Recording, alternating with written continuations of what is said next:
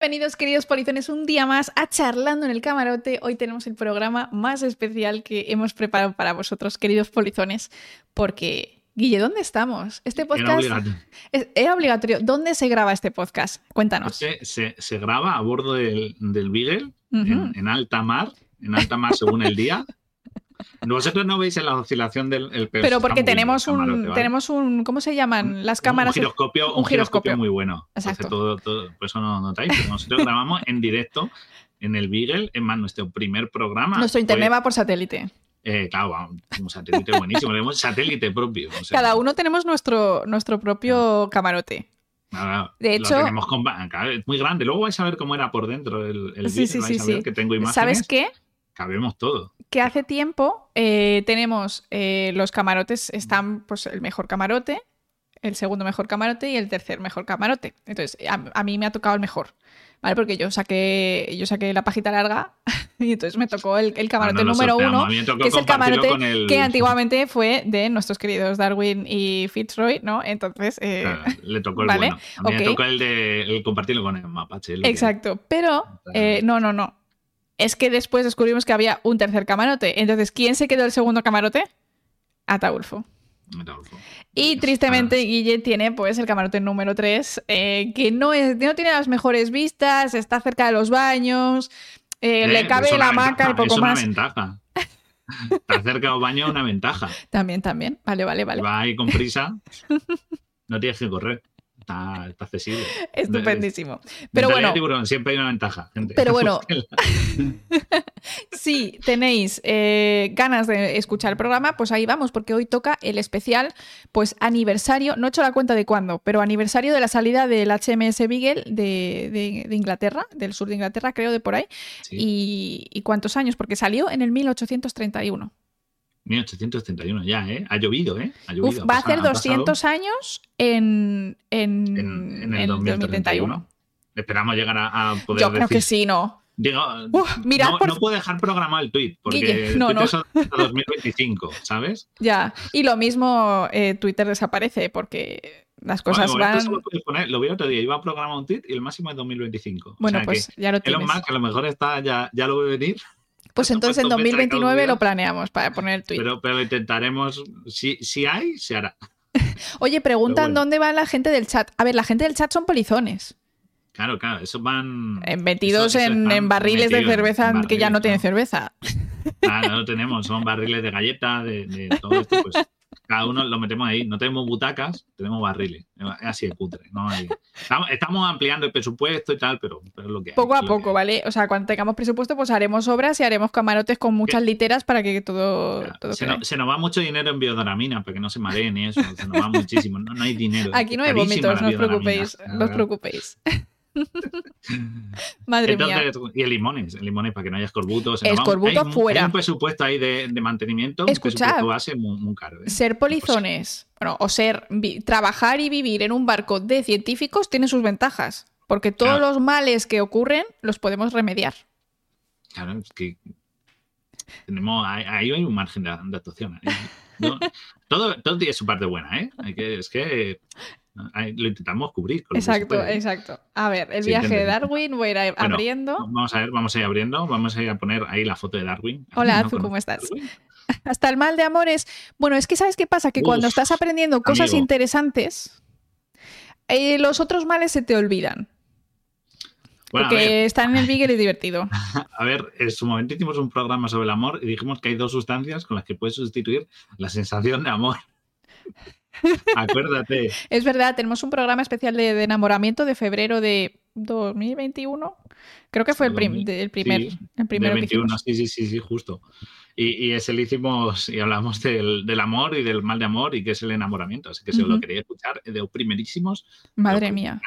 Entonces, Vaya el- Vamos allá con las imágenes. Vamos a hablar con Darwin, vamos a enseñar a Darwin quién es Darwin. Darwin es este señor con barba que tengo ahí, que es la típica, aunque, aunque a lo mejor suena más con patillas, ¿no? Lo Sí, tengo también ahí también. con patillas. Con patillas Oye, es más elegante. Escucha, yo tengo que decir una cosa. Yo soy auténtica fan de la teoría de la evolución. Yo de fan. O sea, yo soy fan acérrima de todo lo que nos ha traído. Buen No le- tengo que decir que no he leído el origen de las especies, pero eh, leo muchísimo sobre evolución y me flipa. Y, y tú sabes la típica expresión de... Guille, pregunta, o sea, esta pregunta es, re- es real. ¿Cuánto piensas tú en el Imperio Romano?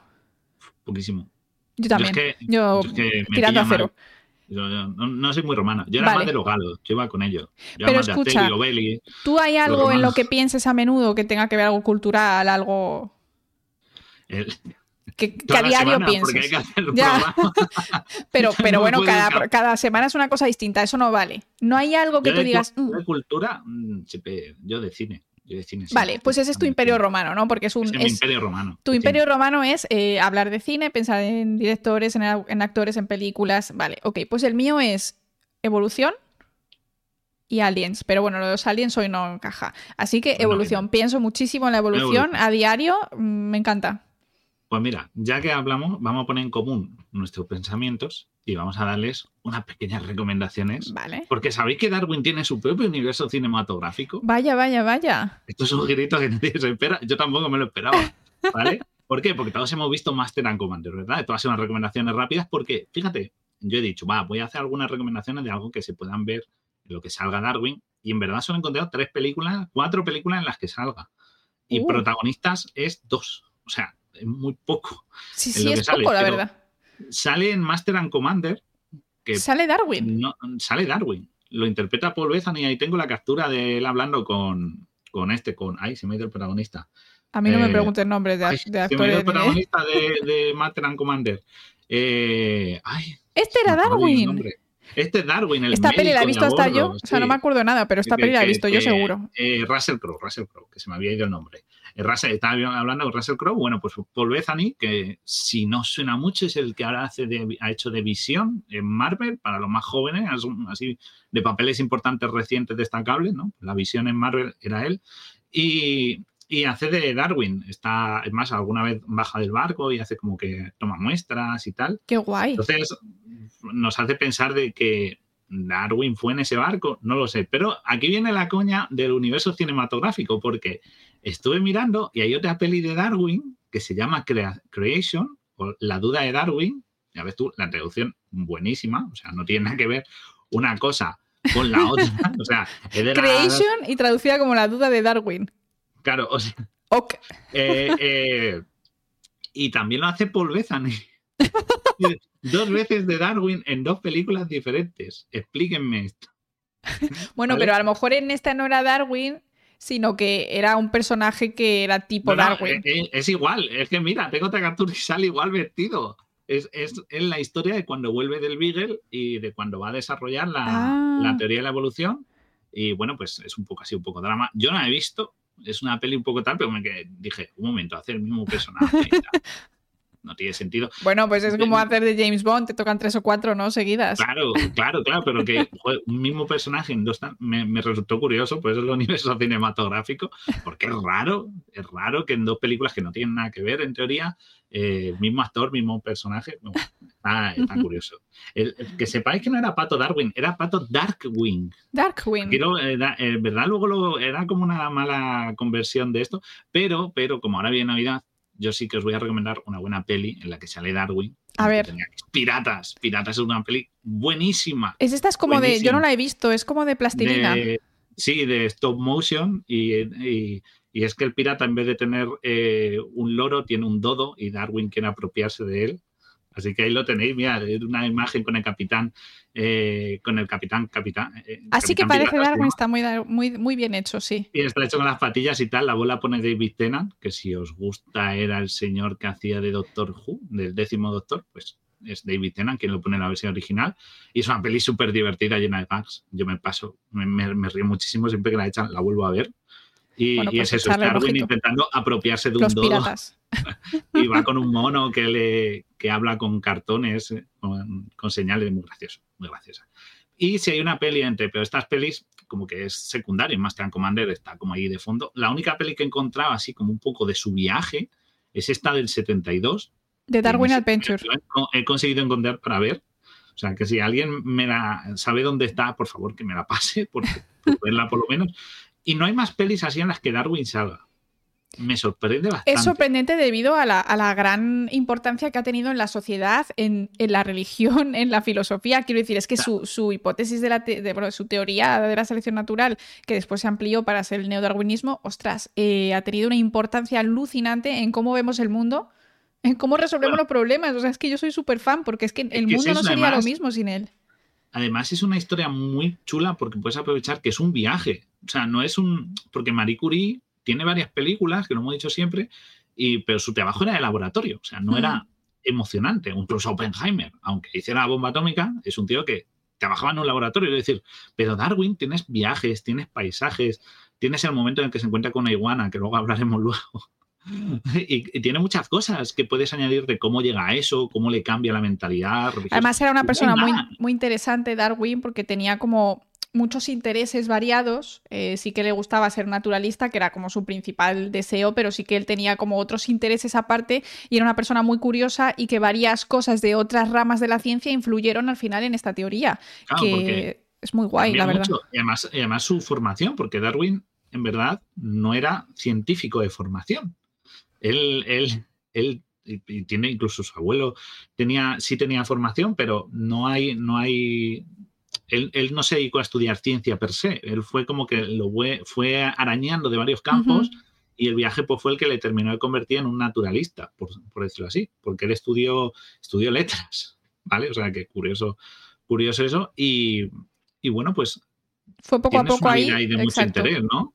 Porque su padre era médico, por ejemplo, y él No, ¿su padre era médico o su abuelo era también médico? No, su padre, su padre. Yo he leído por ahí que el padre también era abogado su padre era médico y su abuelo era, eh, fue un defensor del creacionismo. Tócate las narices, ¿sabes? Le salió el nieto rana. Porque te sale tú defendiendo el creacionismo y nieto, ¿qué has sacado? Pues no, el creacionismo mal. Entonces saca una teoría bastante un poco opuesta a lo que serían los religiosos, ¿sabes? O sea, que, porque su abuelo era Erasmus Darwin sí. y era un, bueno, pues era entre toda su formación, pues lo que más defendía era el concepto de eh, un gran creador que había dado lugar a las diferentes especies, ¿no? Que era la teoría que se mantenía un poco, porque era la idea religiosa. Las, hasta entonces las especies eran, existían todas porque las había creado un diosito y cuando, y cuando no, y las que se extinguieron, pues porque se extinguieron, ¿vale? Pero no hubo un proceso de evolución, no se tenía el concepto de evolución, que ahora lo vemos como muy obvio, pero no era, no era lógico. Claro. O sea, en su momento era como... claro, porque tenéis que pensar que la evolución no es algo que podamos observar en nuestra vida, porque va muy lenta para nosotros, o sea, va mucho más lenta que nosotros. Entonces, eh, lo más lógico es pensar que no hay evolución. Hasta que tienes que buscar todas las pruebas y fósiles y empiezas a pensar y empiezas a atar cabos, que fue lo que hizo Darwin en sus viajes. Él vio un montón de sitios y vio que había animales, plantas que se podían parecer entre sí y todo eso. Pero así a simple vista, en una vida normal, esto no, no, no se te enciende la bombilla fácilmente. Claro, es lo que pasaba. Y, pero la verdad es que la historia de Darwin es una persona que demuestra que la curiosidad que hace crecer, porque él ya había tenido, obviamente, las, no los conceptos de su abuelo, eh, había leído el lamarquismo, eh, había conocido, había aprendido, ojo, había aprendido, que esto es muy curioso, aprendió a, hacer, eh, ahí dice, no, taxidermia, que no, me, que no me venía la palabra, aprendí a hacer taxidermia, ¿vale? Como a modo de hobby, y, y, y, al final, pues es una cosa que luego le vino muy bien, porque claro, todas las especies que iba coleccionando, Claro, ahora sí va como. Él no las podía meter en Pokéball, entonces. Bueno, algunas las meterían en tarros con alcohol y todo eso, que fue muchas cosas de las que tuvo que traer para su expedición. Y pues. Eh, él, aprovechó y todo eso que había aprendido, pues le fue como. Fue añadiéndolo a, su pool de conocimientos. Él, por ejemplo, estudió cirugía, intentó su padre meterle en el campo de aprender medicina y tal, pero a él no le gustaba. Pero claro, son conocimientos que al final aprendes. Claro. Entonces, fue como un poco picando de aquí de allí. de conocimientos de que se le quedaban y él era una persona muy observadora, es más, bueno, él incluso dio por perdido, era una persona muy observadora, pero no tenía un trabajo definido, no tenía un futuro, se iba a haber metido eh, a, un, seminarista. Sí, sí, su padre le dijo, a ver, tú no, tú no vas a vivir de la herencia, algo tendrás que hacer. Y dijo, vale, me meto a, cura, pero eh, salió la oportunidad del Beagle, que ahora hablaremos un poquito, y dijo, bueno, vale, antes de cura hago esto último y convencieron al padre un poco a duras penas. Y le Sí, pero el dejaron. padre no quería, o sea, eh, que eso, que eso es también muy chulo, eh, que, que, ¿no? Que, que su padre le dijera, pues te metes a pastor, ¿no? Porque en esa época el meterse era un trabajo fijo, era como el Sí, ser sí. funcionario, ¿no? Meterse Sí, en la iglesia. pues ya está. Pues no te van a despedir salvo que hagas algo muy grave, ¿no? Entonces era como la idea del funcionario, ¿no? Entonces decía, pues te vas a meter a pastor anglicano y dejas de eh, esto, porque él había estudiado letras, entonces bueno, Pues venga, eh, sí, ahí fija- voy. Fíjate que había estudiado letras, fue el décimo de una promoción de 178. Está bastante bien, demostraba que inteligencia tenía. O sea, al menos cuando algo se enfocaba él, Hacía, le sí. sacaba provecho y eh, destacaba en ello. Pero eh, eso, o sea, con un grado de letras. O sea, es como, pues eso, no, no, pon- no, no encontrar así abogacía y tal, pero él, él tenía esos conocimientos que dirías, pues no era químico, no era, no era médico, no era. Pero él tenía una mezcla de conocimientos y la cosa es que la- el destino se le puso de cara, ¿no? Eh, todo esto lo cuentan muy bien en esa imagen que habías puesto del documental, que está narrado por Richard Dawkins, otra vez, este señor Este señor está en todas partes. Que si lo podéis encontrar, eh, se llama El Quinto Mono, creo que se llama el documental, si lo buscáis, pero si no es El, el genio de Charles Darwin, lo podéis encontrar. eh, Yo creo que es más o menos fácil si lo buscáis, porque estos son relativamente recientes. Y luego hay otro documental muy interesante, ya última recomendación que hacemos, que está eh, por David Attenborough, que si lo, no os suena es un señor que ha hecho un montón de documentales para Sí. National Geographic. Es famosísimo, claro. súper, Su voz. La voz de los documentales, sí. la voz de los documentales es la suya. Y bueno, pues un documental que es Charles Darwin y el árbol de la vida, que es de la BBC. Y si os lo queréis buscar y esto, pues es muy interesante. Sobre todo un poco aborda, este sí lo encontré, y aborda un poco, pues eso, cómo llegar a las ideas para que veáis un poco todo el viaje y tal. También hay un documental de Canal Historia, pero bueno, no es malo, pero es muy breve, quizás se queda un poquito corto, pero sí que cuenta un poco el viaje y las historias ¿no? que le sucedieron a Darwin en este viaje único que fue en el Beagle. En el Beagle, en nuestro El querido. Que por cierto, si no sabéis el, el lore de nuestro canal, es que nosotros robamos el Beagle de una tienda de antigüedades. Claro, tengo una foto de cuando lo encontramos. Sí, sí. Y se, se lo robamos a Fabio, que era su, robamos, tienda, su tienda de antigüedades, y en ese Beagle estaba Taulfo. Ahí vivía Ah, él, porque era una, era una antiguaya, eh, ahí estaba cogiendo polvo, y pues el, el, el Estaba mapache ahí estaba. Y nos lo encontramos y Ataulfo se hizo parte del equipo desde el minuto cero. Hubo conexión eh, maravillosa. Se puso a, a roer cables y le cogimos cariño. Como yo sé hablar el idioma de los mapaches, o sea, no hay problema con eso. Pues entonces, claro, ese- eh, ahí estuvo eso, era, porque yo lo entendía. Había- nos entendemos entre, entre animales. Exacto, entre animales se entienden. Entonces, pues, pues como igual que a nosotros nos llegó la oportunidad de tener Beagle, también le llegó a Darwin. ¿eh? A Darwin con 22 años. Sí, es que era increíble esto, ¿eh? Súper joven. Eh, pero es que imagínate qué joven. aventura. O sea, claro, porque en verdad eh, todo el mundo cree que Darwin se subió al barco y dijo, "Nah, yo voy a investigar, mi objetivo es descubrir el origen de la especie. No, eso en verdad fue una consecuencia. Darwin estaba en esos momentos, pues, chaval, era un nini, ¿vale? No tenía unos estudios muy definidos, tenía unos estudios... A ver, no- era una no persona los- inteligente. No era un nini como Era- lo conocemos ahora, de dame nini- de comer, no quiero hacer nada, porque tenía unos estudios Era un nini de hacer un poco de todo, pero no sabía por dónde tirar. Claro, estaba en el paro, en el sentido de nini con formación. Y es ¿no? que, sinceramente, Guille, yo te voy a decir una cosa. Si tus padres están empeñados en que hagas una cosa, pero a ti no te gusta, y has estudiado algo que está bien, pero que tampoco es tu pasión, ¿quién puede culpar a un chaval de 22 años de no tener muy claro qué quiere hacer con su vida? Es lo normal. Es Eh, Es que normal. 22 años, es que si yo ya estaba acabando la carrera y tampoco tenía claro realmente qué iba a ser de Claro, mí. o sea, Y todavía no lo tengo eh, claro, ¿eh? Y muchos de los que conozco de los que hemos acabado la carrera de una cosa hemos trabajado de otra, que no tiene nada que ver. o sea, Claro. En ese sentido, el, el- el- a Darwin le pasó algo parecido, ¿no? Era un nini sin expectativas, porque eso le quedaba ser pastor anglicano y nos demostró que era una persona muy abierta, muy curiosa, y tenía 22 años, había acabado los estudios y decía, ¿y ahora qué? ¿Y ahora qué hago? Y entonces le llegó una oferta del capitán de de Robert Fitzroy, que era el capitán del Beagle, ¿vale? Eh, y planeaba, no quería, no quería un este, quería un- como un, digamos, como un... Naturalista, sí. Que, que fuera un poco documental, porque el Sí. Beagle lo que hacía era, era un barco de investigación científica, con unas comillas muy gordas, era más de cartografiado, Sí. y iba a hacer un recorrido a Sudamérica. No era su primer viaje, Beagle era un barco que tenía otras funciones. Además, hizo otro viaje posterior, pero sin Darwin. Claro, Darwin pero el capitán pidió que, o sea, sa- salió una oferta de trabajo para alguien que cu- y cubrir ese LinkedIn de la puesto. época. Exacto.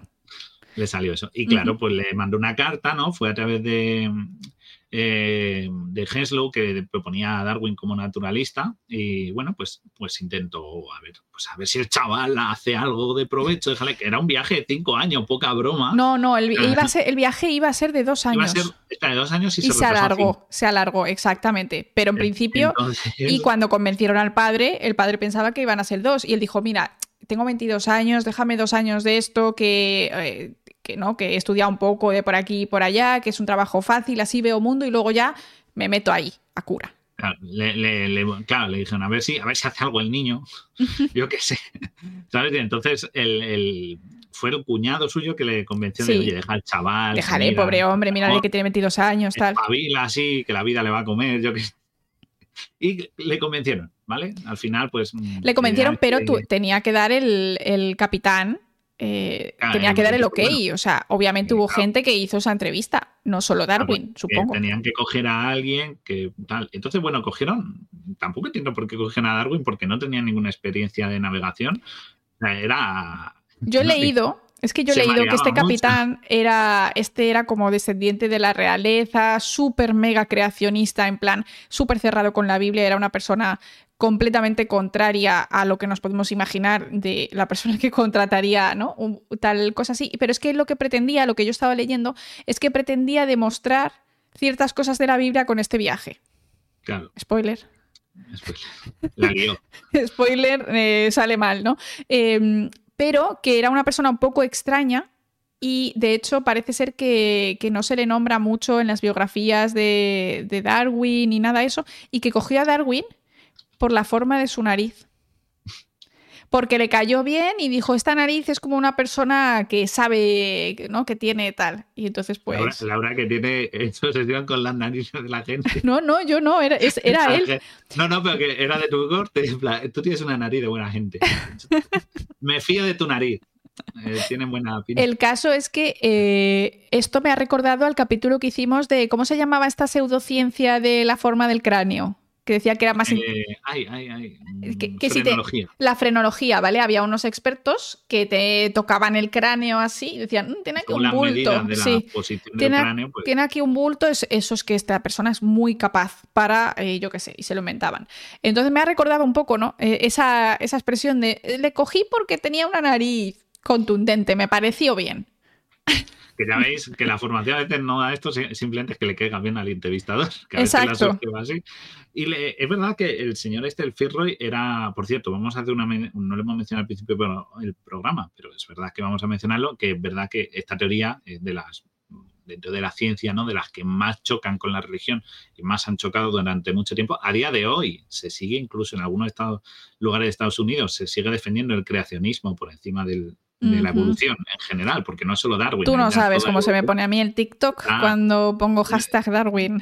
Hashtag Darwin. O sea, que quiero decir, eh, la iglesia siempre ha chocado mucho esto, pero hay que decir que Darwin es una persona religiosa y cuando después de la teoría de la evolución, o sea, después de todo lo que aprendió, lo que observó y las conclusiones que sacó, él dijo que eh, no se había vuelto ateo, pero había descubierto que quizá no toda la religión era correcta. En el sentido de él, hablando de la parte que a él le enfocaba, ¿no? Que el creacionismo. Es decir, no se volvió un ateo de, guau, pues ahora ya a quemar Biblias. No, no, no, no. no. Él se, se dijo que Se no, él seguía siendo creyente, pero tenía una visión pareja de la ciencia que desmentía ciertas cosas, ¿vale? Por lo menos de la parte que a él le correspondía, ¿no? Y eso, eso es curioso, porque a lo mejor una persona podría haber sido mucho más radical y haber dicho, pues esto todo es mentira. Y no. Entonces, si en algún momento mencionamos temas como que la Biblia o como contra las cosas que contradice y tal, no es por meternos con la iglesia, es porque la ciencia es así, ¿vale? Hay que Claro. demostrar y explicarlas, ¿vale? Entonces, un aviso por si hay alguien más creyente en la sala, pues que lo sepa. que no Exacto, pero que eh, al final la fe pues no es incompatible con la ciencia, lo único que es incom- incompatible es las partes de la Biblia que están desmentidas, como Claro, puede ser el creacionismo, ¿no? científica y, claro, y, que, y que la Biblia. Don la- la Biblia y esas Gracias por cosas. ese Prime, te lo agradecemos mucho. Muchas gracias. La, la Biblia y estas cosas no es solo teorías científicas, quiero decir, hay cosas que no tienen finalidad científica dentro de eso esto y tienen una finalidad social, ¿vale? También vamos a hablar de cosas de social que tela, porque la gente ha, ha cogido el rábano por la hoja para el origen de especies. La cosa, Darwin se sube al barco, se marea mogollón, dice que lo pasa muy mal, ¿vale? porque lleva muy mal el, el, el viaje, pero Fitzroy pues le cogió y le dijo, pues mira, eh, vamos a hacer un, un esto, incluso tuvieron una publicación, luego la enseño, eh, que hicieron en común del viaje, y bueno, pues se sube al Beagle, que es ese, era un bergantín, eh, no era su primer viaje, este viaje que hizo Darwin fue del tre- 1831 al 36, él ya había estado del 26 al año 30 viajando con el mismo capitán, y luego también haría otro viaje del 37 al 43, de nuevo ese ya sin Darwin, y luego ya se retiraría como barco guardacostas y hasta su desmonta, Ujú. Hasta su desmantelamiento. Entonces, Santi. bueno, pues ellos hicieron un viaje muy completo. Mira, tengo una imagen de cómo va por dentro el Beagle, para que veáis cómo está distribuido. Nosotros lo hemos reformado por dentro. ¿eh? Sí, sí. Aquí todo está mucho, mucho más amplio. Mucho mejor, pero Los bueno, polizones van aquí, ¿no? En los barriles. claro, van ahí en los barriles. Era un barco relativamente grande, estaba bien a- a- afianzado para la función que llevaba, ¿vale? Tenía una bodega, tenía, tenía un, el camarote del capitán y demás. Y bueno, pues tenía una, era bastante grande, una de tres plantas, por decirlo así, ¿vale? Tenía abajo la, la zona de, de carga y tal. Sí. Y bueno, pues bastante completo, eh, llevaba bastante gente, no sé, no, no conseguí encontrar cuál era su... eh, Camarote. eh, no, cuál era su... ¿Cuánta gente? ¿Cuántos en Ah. verdad marineros llevaba a bordo? Pero vamos, era lo bastante grande porque para un viaje tan largo llevaba una distribución enorme, aparte cruzaron el Atlántico. Y bueno, pues tiraron en el Beagle para allá. Ahí tenéis una, una reproducción, que es como lo encontramos Laura y yo, que es una, una reproducción que está en la Patagonia. En- Así no lo encontramos y lo tuvimos que ¿Vale? reparar, sí. Así lo encontramos. Esta es una reproducción real, ¿vale? Y bueno, pues así lo encontramos, ¿no? Sin barco, sin nada. Sin velas, o sea, Sin todo vela, fatal. esto- Nos esto lo ¿no? enganchado en una furgoneta, o sea, fue, fue apoteósica la cosa, ¿eh? Estaba así cuando lo encontramos. Bueno, esto es una reproducción que se, que se hizo porque digamos que allí era es, es una zona donde más atracó en Ujú. Chile. Un saludo a nuestra audiencia de Chile si hay. Y, y bueno, pues en, eh, eso es eh, para que veáis un poquito a color, ¿no? No que no sean todos grabados o ilustraciones muy antiguas, sino un Si poquito. estáis en modo radio o en el podcast, podéis buscar eh, Beagle en Google y hay miles de imágenes. Beagle- HMS Beagle sí. y ponéis y os sale, ¿vale? Para que veáis un poquito cómo sería, más o menos, que siempre ayuda un poco visualmente a cómo sería. La cosa es que te dan en el Beagle y mira, ahí tenemos la ruta que hicieron, pasaron por las Canarias. Sí. Nos hicieron una, una escalita en las Canarias. Vamos a describirla para la gente que está en modo radio, si quieres. Salieron de Inglaterra, de. Plymouth, fueron a las Canarias, a Cabo Verde, ¿vale? Que está al oeste de África, y de ahí fueron ya hacia Latinoamérica, hacia Sudamérica. Ah, ¿vale? Y fue- estuvieron por, por Río Janeiro, Montevideo, las Malvinas, eh, estuvieron todo. Chile, Valparaíso. Chile, Lima, las Galápagos, que digamos yo creo que la parada más importante, pero dio la vuelta al mundo, porque Sí, luego sí, sí. fueron hacia Polinesia, hacia Australia, estuve en Sydney, estuve en las Islas Coco al sur de la India, eh, luego la isla Mauricio en el Cabo y luego recorrieron, volvieron a la isla de Santa Elena. Ujú. ¿La isla de Santa Elena de, de qué nos suena? De Napoleón. Ah, es verdad. En Santa Que Elena. tuvimos el programa, buenísimo programa, por cierto. Claro. Aquí estaba. Bueno, estuvo. Estuvo. No, Estuvo. no coincidieron temporalmente, por no más de 100 años, pero no tampoco se puede tanto. Eh, y la cosa es que eh, llegaron a Bahía y volvieron por las Azores, a Falmouth y otra vez a Plymouth, ¿vale? O sea, que dio la vuelta al mundo, Darwin, Sí, sí, sí, sí. barco. Por abajo, pero oye. Que parece que fue un viaje cortito, pero... A cinco añazos. Cinco, cinco años. años. Cinco años. Ya vendía con el mareo de casas. No, ya se le pasó, hombre. Ya se acostumbraría. Hicieron un recorrido enorme por, por todo lo que sería el mundo. Y bueno, pues ahí tengo alguna ilustración, ¿no? Los sitios que más llamaron la atención a Darwin, eh, la Patagonia fue una, pero sobre todo Cabo Verde le marcó mucho. Tierra de Fuego fue de los sitios donde más cosas aprendió. Y bueno, algunas de las cosas, vamos a empezar a contar algunas cosas del viaje, ¿no? De las cosas que llegó a ver, ¿no? Claro, cuéntanos cosas interesantes. De las... eh, Él, él hizo muchas observaciones, ¿vale? Estos números que fueron, espera, que nos han preguntado los números. Los números son las paradas. Son las para el orden de las paradas, Sí. ¿vale? Es verdad que el mapa que hemos puesto, pues, Porque, claro, radio, pues, es que Darwin era naturalista y su trabajo no era estar en el barco, su trabajo era bajarse del barco, ir a los sitios, investigar qué había por ahí, en plan qué, animales, qué plantas había, coger muestras, volver al barco y seguir. Porque el barco, su función era hablar de unos eh, eh, levantamientos hidrográficos en la zona de la costa de América del Sur, ¿vale? O sea, ellos luego hicieron toda la ruta de vuelta pero recorrían, su objetivo era toda América del Sur, solo que después, en vez de hacer el camino de América del Sur, volver hacia. Dijeron, pues vamos a dar la vuelta. Hacia Europa, dijeron, vamos por el lado de Australia. Pues la Sí. no sé si por, por navegación, por circunstancias. Por el clima, porque querían ver mundo. Su objetivo principal era los levantamientos hidrográficos en todas las costas y sobre todo en la meridional de eh, América del Sur. ¿Vale? Sea el objetivo del resto de la tripulación de Fitzroy y demás. Es una parte de Darwin. Lo que pasa es que, claro, hacían paradas y en esas paradas, pues Darwin hacía sus estudios, sus notas, tomaba muestras, mandaba muestras a Inglaterra, también mantenía correspondencia con su familia, que luego se publicó. A que decía, mamá, estoy bien, hemos me mareo mucho, pero bueno. Pero estoy, bien. he visto, he visto un bicho raro en Galápagos hoy. he visto un bicho raro, me cogí una iguana. Contaban que, Darwin cogió una, cuando vio la iguana, le sorprendía mucho que nadara. Entonces decían que la cogió una, la ató, la tiraba al agua y cuando volvía a tierra la volvía a coger, la volvía a tirar al agua y lo hizo un montón de veces. Como para repetir el experimento, lo que se llaman réplicas en biología, ¿no? la iguana diciendo, este tío es tonto, pero es tonto, ¿eh? el tío me está tirando al agua todo el rato. O sea, que también, que imagino ahí todo mirando y dice, lleva ahí media hora.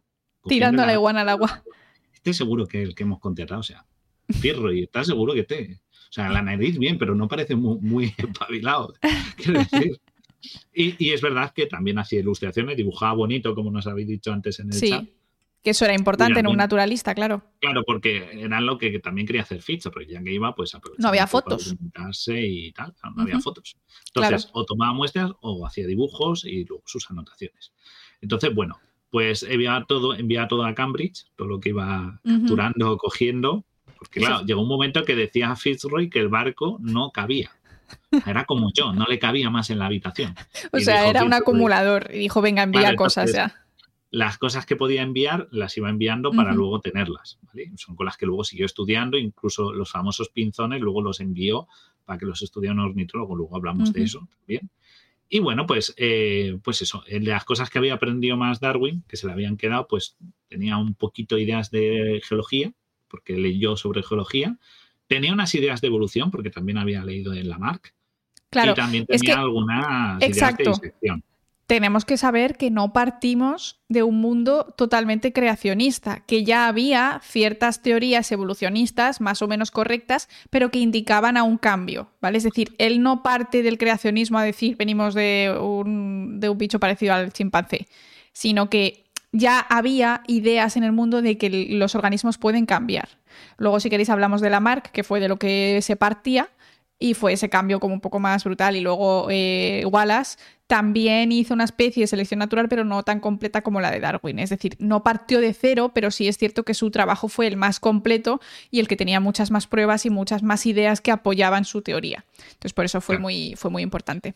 Entonces, por ejemplo, en Cabo Verde, eh, los conocimientos de geología, porque Fitzroy, aparte, le retroalimentaba, porque a Fitzroy, aunque era religioso, le gustaba mucho le gustaba mucho la ciencia. Le prestó un, libro de geología. Hizo muchos trabajos de meteorología, Fitzroy. Exacto. Es decir, les gustaba mucho a ellos tuvo un Final muy desgraciado el pobre Fitzroy, porque se suicidó de un tiro, porque tuvo una depresión y tal. Sí, sí, sí, Pero fue muy amigo de Darwin. O sea, durante mucho tiempo, luego cuando volvió, pues digamos que no pudieron verse tanto, pero tuvo un final un poco amargo para todo lo que hizo y, fue un gran impulsor de la curiosidad de Darwin. Y le dejó uno de los, el de principios de geología, Charles Lyell, porque en Cabo Verde una cosa que sorprendía a Darwin era que encontró estratos mm, de tierra en los que estaban por encima del nivel del mar de, en la roca volcánica y tenían conchas. Ajá, ¿y cómo han llegado aquí estas conchas? es una de las cosas primeras que llamó a Darwin la atención, porque pensabas que en esa época también se entendía salvo el que fueras un estudioso, se da por hecho que la Tierra era como se ve. Las montañas son como son, los suelos como él, las llanuras son como son. Y en verdad no. Sabemos que la geología es un sistema muy lento, pero muy fluido. Entonces puede haber, encontrar muestras, y luego le volví a pasar a Darwin más adelante, de, eh, fósiles, o ¿no? sobre todo conchas, animales marinos, que eh, no corresponden al ecosistema, deberían ser marinos, y te los encuentras en, una, en, gran altitud, no claro. tiene sentido. Entonces dices, aquí han ido, hay una presión del medio. Claro. Las cosas importantes para la teoría de la evolución. O sea, es cuanto menos curioso. Por ejemplo, en, en- en- en Argentina también le pasó esto. Volvió de nuevo en, cerca de Bahía Blanca, ahí encontró eh, lo mismo, una serie de bivalvos que estaban en una zona Muy alejada del mar, claro. que dijo. "Mm, no me cuadra, no me cuadra. Claro, en plan, ¿qué ha pasado con la Tierra? Eh, la Tierra ha subido, los animales han subido, ¿qué ha pasado? ¿no? Entonces ahí te empiezas a cuestionar cosas interesantes que... Y pensó una cosa, y aquí empezó la primera prueba de que la naturaleza cambia. Porque dijo, si esto, claro, la idea es que Dios hace todo. Hasta entonces se creía que la tierra era como era y Dios lo, lo había todo puesto así. ¿Qué pasa? Que si tú llegas y dices, oye, yo estoy en una cordillera o en un monte, alejado del mar, a altitud de- sobre el nivel del mar, y me estoy encontrando conchas, sería un poco bromista que Dios estuviera poniendo estas, ¿sabes? Estos, estos, estas mentiras, estos cebos aquí para, para confundirme. No tiene sentido aquí me está diciendo que en verdad el sistema cambia. Si el sistema Que cambia, antes había agua y ahora no, o que esta Tierra Claro. estaba en otro sitio. claro, entonces le, le da un poco la idea de si no todo es estático como lo puso Dios. Hay cosas que fuera de su control cambian, porque si lo cambiara él sería un poco engañoso. No tiene sentido que se dedique a poner estas mentiras. Entonces, O sea, yo por creo que... simplifica el pensamiento, Sí, ¿no? o sea, que la idea, el que quieres decir es que si la Tierra cambia y la Tierra se mueve, ¿por qué Claro. no va también a cambiar otra cosa? Es decir, ¿por, porque esto puede estar Eh. moviéndose, pero las especies tienen que estar fijas? A lo mejor también Claro. puede moverse, ¿no? Es decir, sí, que había, claro. sí que había conocimiento de la tectónica de placas y de las fallas y de que las cosas eh, se formaban de esta manera. Eso sí que había bastante avance en geología por ese lado, pero el relacionar esto con eh, una posible evolución de los animales como una cosa natural, igual que pasa con las montañas y con los volcanes y con lo que sea, pues, eh, pues eso. Claro, te hace pensar de que aquí todo, todo, todo no es muy estable. Es verdad que una de las cosas buenas que tenía Darwin es que en teoría hacía buena amistad con la gente, no tenía tantos prejuicios, aunque luego en su obra sí que tiene cosas un poco prejuiciosas, pero bueno, luego lo Pero mencionamos. también de la época, ¿no? Que eso De la está época, todo es junto, claro. que estamos hablando del Ujú. año 1800 y pico, o sea, entended que si hay algún elemento que lo tiene machista o, ra- o racista, El origen del hombre, pues eh, está un eh, poco es más. entender, entender que es porque era el año 1800, no existía ni el sufragio femenino. O sea, quiero decir, ¿vale? Ser un poco permisivos con Y luego eso. a mí, a mí lo que me parece muy interesante de todo el mundo de Darwin y sus hipótesis y sus teorías es que claramente se ha seleccionado lo que funciona y lo que no funciona se ha tirado y no, y Se no ha se, ha, omitido. se ha- y no se ha introducido en esa eh, ley de, de- de- de la evolución, esa teoría de la evolución. Entonces me parece muy interesante como dentro de un mismo autor, en este caso Darwin, podemos decir, vale, has dicho un montón de cosas, hay algunas que tienen sentido y que de hecho se han demostrado y te las aceptamos, pero hay otras que no. Entonces yo creo que esto siempre es interesante porque no eres, no es todo o nada. Tú eres un autor, Claro. eres un humano, eres una persona con tus eh, subjetividades, con tus prejuicios, con una época en la que vives y con una base de conocimientos X, en este caso sin conocer la genética, ¿no? Que esto es muy interesante, que ahora hablaremos también de esto, y al final seleccionas lo que tiene sentido. También es verdad que es una obra que a, diferencia, que a diferencia de que no tiene películas Darwin, su obra sí que es publi- se ha super publicado y se ha reeditado un montón de veces y muchas veces, según la edición que sea y quien la revise, también le da un enfoque, ¿vale? Esto no se suele hacer mucho, pero como es algo que el, el core no se modifica, sí que hay muchas cosas, muchos flecos que a lo mejor hay algunos reviso- revisores de la edición que leáis que puede dar unos añadidos, unas recomendaciones lectoras que cambian, ¿vale? No mucho, sigue defendiéndose el concepto, no cambia, pero hay matices que los pueden ver un poquito más retocados o no, ¿vale? La cosa es que, fíjate, una de las cosas que, si ya eso le llamó la atención a Darwin, dijo, la Tierra cambia. A ver si va a cambiar también las la especies. sí. A ver si van a cambiar también las especies. ¿Y sabes qué se encontró Darwin? Se encontró un, un diente de un megaterio. ¿Qué es un megaterio? ¿qué es Cuéntanos. un megaterio?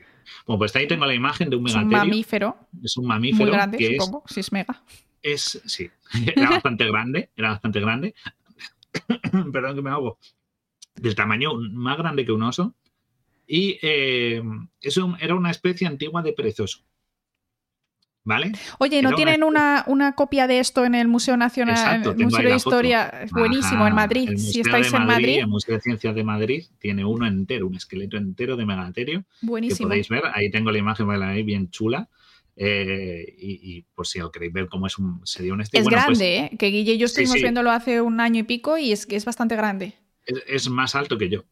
O ahí estará. Y yo mido unos 70 y mucho. O sea que es grandecito, es grandecito. Bueno, pues eh, esta especie lo que dijo. Claro, porque Darwin empezó a estudiar sobre anatomía comparada, que es una de las cosas más importantes de, su, Exacto. de- de su estudio. ¿vale? La anatomía comparada es lo que tú haces para ver si una especie se parece a otra. Tú buscas partes de su cuerpo que sean similares y según la proximidad, pues puedes ir asociando que hay relación entre ellos. Claro, como Vale, por por eso, ejemplo, por pues las manos de un chimpancé y las nuestras. Pues tienen unos Claro. dedos más largos, unos más cortos, pero el, si quitas toda la carne, el número de huesos es el mismo. Eso sí, y a la- proporción de Claro. tamaños es muy parecida. Ahora, si yo cojo, por ejemplo, una aleta de una ballena, ¿no? Como salía en ese documental que hablaban, pues si tú coges una aleta de ballena, no se parece nada a la mano de una persona, Exacto. pero si tú buscas las piezas principales de los huesos, están ahí en diferente tamaño. Lo que dice que mi mano es más próxima a un mono, es decir, a un, a un chimpancé, ¿no? Un mono es un término muy general. A un chimpancé, con lo cual está evolutivamente más cerca de mí, pero más cerca, pero también está evolutivamente a mucha distancia, pero aproximado de una ballena, porque la estructura se mantiene, pero muy diferenciada. En Con cambio, cual- pues si intentas mirar las extremidades de mm, pues un ave, a lo mejor están mucho más alargadas, mucho más tal, y dices está cerca, pero quizá está más cerca la ballena. Y tendrás razón. Claro. Claro, entonces tú vas viendo eso. Eso sería la anatomía comparada. Se hace tanto con vertebrados, que es el ejemplo fácil, pero también se hace con insectos, con las distintas eh, estructuras de su exoesqueleto, por ejemplo. Entonces, aquí llegó y vio este diente y dijo, "Hmm, hmm, hay una posibilidad de que las especies cambien. Porque claro, hasta entonces un poco el concepto era que las especies se extinguían Y ya porque no está. eran. Pero claro, se había creado todo, es decir, los dinosaurios si existían eran porque se crearon hace mucho, creó en la creación tal, y como dicen los Simpsons, mordió eh, una manzana de un árbol y, y Dios lo extinguió, ¿no? Pues eh, digamos que las especies que desaparecen simplemente es porque no funcionan, que eso es cierto, pero no hay una versión posterior o mejorada. ¿Vale? Simplemente es que es- esa se acaba. Se acaba, No hay una claro. evolución. Y, y claro, a este le llamó la atención porque dijo, joder. Sí que había especies antes. Claro, sí que había especies antes y algunas juntas. se parecen a otras cosas, con lo cual me hace pensar que mm, Hmm. quizás. Y, y, y Y fíjate- más fósiles. Lo curioso de esto es que si todas las especies estuviesen a la vez, los humanos hubieran vivido a la vez que, eh, pues eso, que, dian- que dinosaurios y qué tal. Y en realidad iríamos hacia, si cada vez se extinguen más especies, iríamos hacia cero, ¿no? O sea, la tendencia sería a cero número de especies. Una cosa muy interesante. es Solo un pool muy, es- muy exquisito de especies elegidas. Claro, o sea, es raro y por eso. otro lado, también pensar que no existía, se sabía que eran fósiles, pero no había una manera muy buena de datarlo. Claro, Incluso exacto. unos opositores de la teoría de Darwin era por la edad de la Tierra, porque datar los fósiles no era tan bueno, no era tan preciso como ahora. Que te lo puedo dar hasta, vamos, no te digo la hora de la, de la muerte del dinosaurio, pero casi, ¿sabes? Te lo puedo situar mucho mejor en un periodo geológico. Claro, ahora tenemos más ahora probabilidades de, de saber exactamente cuándo ocurre algo. Y sobre Entonces- todo, una de las cosas muy interesantes que nos dicen los fósiles es la cantidad de fósiles que hay. Sabemos, hemos, hemos hecho un programa muy interesante hace poco sobre las extinciones masivas que ha habido en la Tierra y sabemos que ha habido extinciones masivas porque durante una etapa determinada hay una reducción masiva del número de fósiles. Si hay menos bichos, hay menos fósiles y por lo tanto pues podemos eh, determinar que ha habido como una baja, un número bajo de, de- de organismos. Entonces esto es interesante. Pero si tú encuentras fósiles y no sabes de cuándo son, no los puedes organizar por etapas, entonces no puedes saber eh, qué ha pasado. Esto es un poco más posterior, ¿no? Muy interesante. Eso, todo, todo esto era como una cosa que iba acumulando. Estos viajes son muy enriquecedores. También eh, Darwin conoció distintas culturas, conoció a los gauchos, estuvo con alguna, conocía a gente de tribus que subían al barco, los llevan de un punto a otro y tal. Y eso también le, le dio una expectativa ¿no? De conocer más culturas, para bien y para mal, porque también eh, la school había, pues no todo era gente excepcional y tal, había gente que no le gustaba, lo reconocen en sus propios diarios. Eh, y lo siguiente, lo, y de nuevo en Chile le volvió a pasar lo mismo. Ya esto, Chile fue como el punto de cambio, dijo la wea, esto es distinto. Y dijo, no me cuadra, que, es que son muy chileno, ¿no? Y, y dice, No sé, yo no y sé, ahí pero... volví a encontrar de nuevo en los Andes, fíjate, en los Andes, digamos que están un poquito altos, Ujú. se encontró fósiles de conchas, que Jackie dijo, joder, es que ya estamos en los Andes, aquí algo me está... Claro, Algo, algo no, ya no termina de cuadrar, encontró también árboles fosilizados que le llamó la atención, que deberían estar a pie de playa. Ah, Unos árboles que habitualmente, por el tipo de árbol que, que ¿no? La vegetación, tú sabes gracias que, por, ejemplo, no vas a encontrar palmeras en la montaña. sub. Ujú, No, Exacto. No, salvo que sean plantas por el ser humano, Ujú. No tiene sentido. Y este se encontró vegetación de ese tipo eh, en, en los Andes. Y dijo, a ver, también pasa con las plantas. Aquí, ¿qué está ocurriendo? Que no... eh, que, que el nivel de la Tierra cambia. Dijo, eso es un factor enorme de presión, porque claro, hay muchas especies que si tú te suben el nivel del mar, ya no hay agua. Te o Te ahogas. te ahogas sin agua. Te ahogas en seco, ¿no? Sí. O si te sube mucho el nivel del mar, tienes que adaptarte a que tu, tu Medio ahora es distinto, claro. te- o te desplaza. Entonces, ya Darwin dijo, joder, estas cosas pueden ocurrir. Puede generar migraciones o masivas o, claro. Entonces, todo esto va suponiendo que las especies tienen que cambiar de ambiente. Si cambian de ambiente, ¿qué está pasando? No me cuadra aquí. O sea, si cambian de ambiente o te si son mueres completa. Claro, muerte. claro, tú no puedes. Te cambia la flora, te cambia tus presas, tus depredadores. Te cambian muchas cosas. Todo esto hace, las especies son inmutables. Casi que si Pero- lo piensas dices, ¿cómo narices queda alguien vivo? Claro, porque si no puedes, si el truco hasta entonces era no puedo cambiar, no puedo evolucionar, no me puedo adaptar, ¿qué está pasando? ¿Cómo sobrevivís a todos esos cambios? Te- te- se tendrían que extinguir muchas especies, Claro. porque estos cambios afectan a muchísimas especies de una zona. Además, se tendrían que extinguir todas las de la zona, porque todas se verían expuestas a una presión masiva. Y no ocurre eso. ¿Qué está ocurriendo aquí? Y le llamó, ya, ahí- ya tenía la protoidea de las especies tienen que cambiar, porque Yo si no es creo- que sean eternas. Que cuando él tuvo la idea no lo dijo. No, Porque, claro, ten en cuenta que él estaba en un barco cuyo capitán era una persona extremadamente cerrada con todo el tema de mm, creacionismo. claro. O sea, que le gustaba la ciencia, pero eso es un choque de frente al creacionismo. Además, él decía que leían la Biblia en la cubierta del barco. Como, claro, como no había un, un cura Una gordo, iglesia, claro. por una iglesia, pues hacían como su misa, así. ¿no? Era un poco, era bastante común en los barcos, no era que este señor fuera un zumbao, sino que era algo común en los barcos a veces. Claro.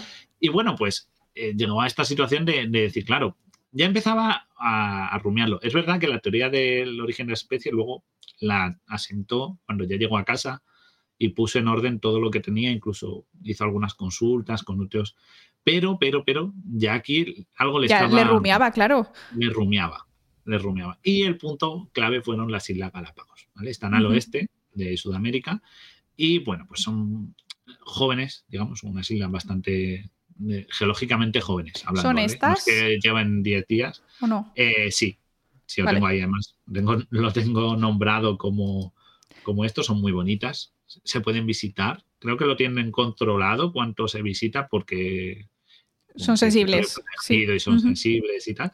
Pero, pero sí que es verdad que la, se pueden visitar. He encontrado fotos, no las he puesto, pero con gente detrás y tal. O sea. Y bueno, en ellas pues están tortugas y sobre todo las iguanas, que le gustaban mucho. Tirarlas al agua le encantaba, ¿no? claro. Pero todo el mundo está como con los dos animales, las tortugas galápagos y, y la, y las iguanas, que tengo ahí las imágenes para que las veáis, bien bonitas que son. Las iguanas que son grandes, las jodidas. O sea. Pero Estas lo son más las tortugas, las tortugas ahí que están. también, madre mía, qué bichos más grandes. ¿eh? Y las iguanas que son preciosas, molan un montón. Sí, sí, sí, que es en las que se inspira un poco la idea. Eh, las iguanas es el animal en el que se inspira Godzilla, por si no sabéis. Pues se parece un montón, ¿eh? Sí, Por sí. eso Godzilla nada, porque las iguanas nadan, o sea que por ahí vienen los tiros. O sea, es un animal mutado. La cosa es que, fíjate, antes de poner la tortuga y la iguana, has puesto unas, unos pájaros, unas cabezas de unos Los pájaros. famosísimos pinzones de Darwin. Los pinzones de Darwin. Estos fueron los animales clave. ¿Vale? Por eso mucha Sí. gente dice que este libro es un, eh, tiene un trozo de un tratado de ornitología, porque en verdad es que es lo que más le llamó la atención a Darwin. ¿Por qué? Porque él le conté unos pinzones, En estas islas, claro. unos pajaritos y tal, y bueno, él hizo ilustraciones, incluso tomó, capturó algunos, ¿vale? Estoy hablando Pokéball, como digo, ¿vale?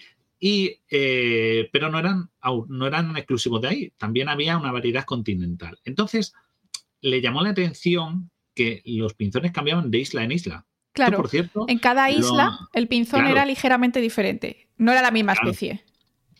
Claro, es más, esto curiosamente, eh, eh, en, en Pokémon no viene muy a cuento, pero hay una especie, de, hay un- unos Pokémon de ¿Ah, la sí? versión de Alola que cambia según la isla en la que estés, la variedad de pájaros. ¿Qué O sea, dices? el- es el mismo Pokémon, pero cambia, eh, cambia según, según si viajas a otra isla.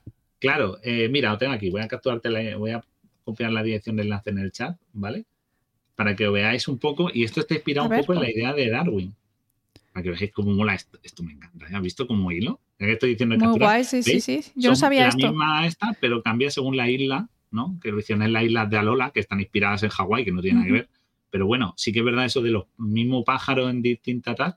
Entonces, eh, este Pokémon se llama. Oricorio, pues viene de ahí, ¿vale? O sea, para que veáis cómo molan con CB. Está, está Hombre, bien- es que además los. Pokémon siempre se han basado en animales. O sea, además Claro. mola mucho cuando le ponen como distintos tipos y, y demás. La ovejita de mar la estuvimos viendo el otro día y eso es un Pokémon puro y duro. Tipo Claro, bicho barra o sea, planta. O sea, Claro, o sea, hay muchos. Un día haremos unos, es- está en la lista. está en la lista hacer un programa de hay Pokémon. muchos animales que son muy, muy chulos y tienen muchísimas curiosidades. Y es verdad que, es verdad que cuando los inspiran en ellos, eh, se nota que se documentan un, poquito. Ent- Entonces, lo que le llamó a Darwin fue esto, que no solo, ya no solo es que fueran esto, sino que cambiaban de isla en isla. Entonces dijo, a ver, ¿qué está pasando? Pero ¿qué aquí? cambia? Le cambiaba el pico. El resto del animal era muy, muy parecido, ¿vale? O sea, el pico era lo más específico de cada pinzón de cada isla. Este es el punto clave. Claro, al- el pico era lo que más le llamaba la atención, porque decía, a ver, si yo tengo, si este animal es el mismo, Porque era que básicamente es- igual. el mismo pájaro. Sabían que era misma especie porque era igual. Pero Claro. uno tenía pico grande y otro pico pequeño. Claro, ¿qué pa- pero parece que todos beben como de la variedad continental, ¿ok? Dice, algo está ocurriendo. Aquí estos animales, ¿no? Tienen que tener algo, ¿por qué son diferentes? Claro. Es que fueron creados mm, 10 tipos distintos de, pi- distintos de pinzón. O sea, o Claro. cuatro tipos. Y lo curioso, ¿tú crees lo curioso es que si hablamos de creacionismo y se han creado estos 10 distintos tipos de pinzón, porque cada uno está en una isla, porque no puede ponerlos a todos los pinzones mezclados y ya está, en plan, pues 10 tipos diferentes, sino que es, es- un tipo de pinzón estaba en una isla y no estaba en ninguna parte más del mundo. Y luego estaba el continental, que era como más común en esa zona, pero eh, en las islas había un tipo de pinzón específico, con un pico específico. Claro, entonces, no es solo una especie con variedades. Fíjate, en el 37, cuando volvió, se los llevó a John Gould, que era un ornitólogo muy famoso y de allí Inglaterra, y dijo: En verdad, esto que me traéis no son es que sean mm, variedades del mismo pinzón, es que son especies distintas. Entonces dijo Darwin: Hosti, eh, bueno, no diría hosti, diría ¿Te imaginas a Pues- algo diciendo, hosti? Cagüen, así de cagüen, ¿pero qué? No, y- y se- él era un "¿Cómo sir, entonces?". ¿eh? era un caballero, él no decía Era un- hosti. Era un señor inglés, tenía un vocabulario más pausado. Hablaba Yo- como la reina. Yo que soy un vocabulario vulgar. y entonces le dijo, si son especies distintas, algo ha pasado, porque es muy raro que haya tanto que se, se cree Claro, este sí. abanico para unos pájaros que en teoría se vendrían del ancestro común y empezó a pensar, quizás han cambiado. Porque Ajá. claro, pensó, cada isla tiene sus condiciones distintas. La adaptación del pico, que sepáis, es una adaptación alimentaria. O sea, Exacto, por eso lo del pico es, es- importante. Cáspita. según lo que comas, cáspita. Cáspita, cada una tiene un pico y cada pico está en un tipo de isla. ¿Y qué hay en cada uno de esos tipos de isla? Un distinto tipo de alimento, Ajá. distinto tipo de pico, ergo, se han tenido que ir adaptando según su necesidad. Un momento. Si la variedad continental es común y se han adaptado según cada isla, ¿Y si que han llegaron? cambiado. Si han cambiado, ¿De dónde ¿qué vinieron? que ha pasado? Claro, ¿y qué pasó con los otros? Con los que porque estos en teoría migrarían desde el continente. Claro, la idea Porque sería. como son de reciente creación las islas, estas islas cuando surgieron... Ge- eh, Geología de nuevo entra en el juego. Geología de nuevo, entra en juego, entonces diría, ah, está, vendrían unos continentales que serían todos con el mismo pico y en cada isla se adaptaron. Claro, entonces, ¿han, han cambiado? Si han cambiado, las especies no son estáticas. ¡Ah! Fantasía. Y aquí ya Darwin es donde Se le encendió la bombilla total. La bombilla y dijo, esto me lo voy a quedar porque tengo que tal. Por eso se llevó al ornitólogo, porque quería comprobar si eran sub- subvariedades, ¿no? Como a veces, pues yo qué sé, el color del pelaje de los gatos o algo así, o si había una diferencia suficiente para considerar especies distintas. Y esta persona se lo confirmó. Era el ornitólogo más importante de su época, uno más importante. Entonces, ese argumento de autoridad le supuso un, quizá voy por la línea correcta. Eso unas también se podría justificar con lamarquismo, sí, pero después hablaremos sobre la selección natural y por qué eh, tiene sentido. Y tiene que ver con todos los fósiles que se ha ido encontrando. Claro, los fósiles es donde está el truco de que el lamarquismo no funciona. ¿Vale? Luego lo explicaremos cuando lleguemos a las conclusiones de la teoría. Por cierto, una de las cosas que llamó, como luego fue a Australia, de las cosas que más le, le rayó a Darwin fue encontrarse un ornitorrinco al cual no encontró explicación. Dijo, o sea, la rata marsupial y el ornitorrinco dijo, no entiendo ¿Por esta mierda. qué? Aquí sí que, aquí dijo, voy a este capítulo dejarlo en blanco y no hablaremos nunca más de esto. Exacto, cherry picking total, ¿eh? Él, O sea- él sabía que algo raro había, pero dijo, Es más, llegó No a lo decir entiendo. del No. ornitorrinco, fíjate, que el ornitorrinco resultaba el, eh, parecía el resultado de eh, la acción de dos creadores a la vez. ¿Sabes? Como que alguien no se puso de acuerdo y dijo, yo Pelea. quiero un pico, pero yo quiero que sea un castor, pero yo quiero que tenga. Y llegó el padre y dijo, huevos". a ver, la mitad de lo que dices tú y la mitad de lo que dices tú, esto va a misa, ya está, los dos tenéis Ah. razón, no os peguéis. Es que salga un engendro, pero no os peguéis, ¿no? Pues parece, porque eh, para él no le parecía como muy coherente, en plan, claro, el pico, o sea, es coherente evolutivamente la existencia del ornitorrinco, pero a él le chocaba mucho porque era un híbrido entre dos cosas muy alejadas como las aves y los mamíferos. Y le dejó muy extrañado y no sabía cómo explicar muy bien cómo, ¿sabes? Este dijo, esto lo dejamos con la excepción, ¿vale? Funciona, pero no sé cómo. Entonces eh, lo ignoró un poco. Es verdad que los marsupiales le llamó mucha atención lo de la bolsa, pero eran mamíferos, claramente.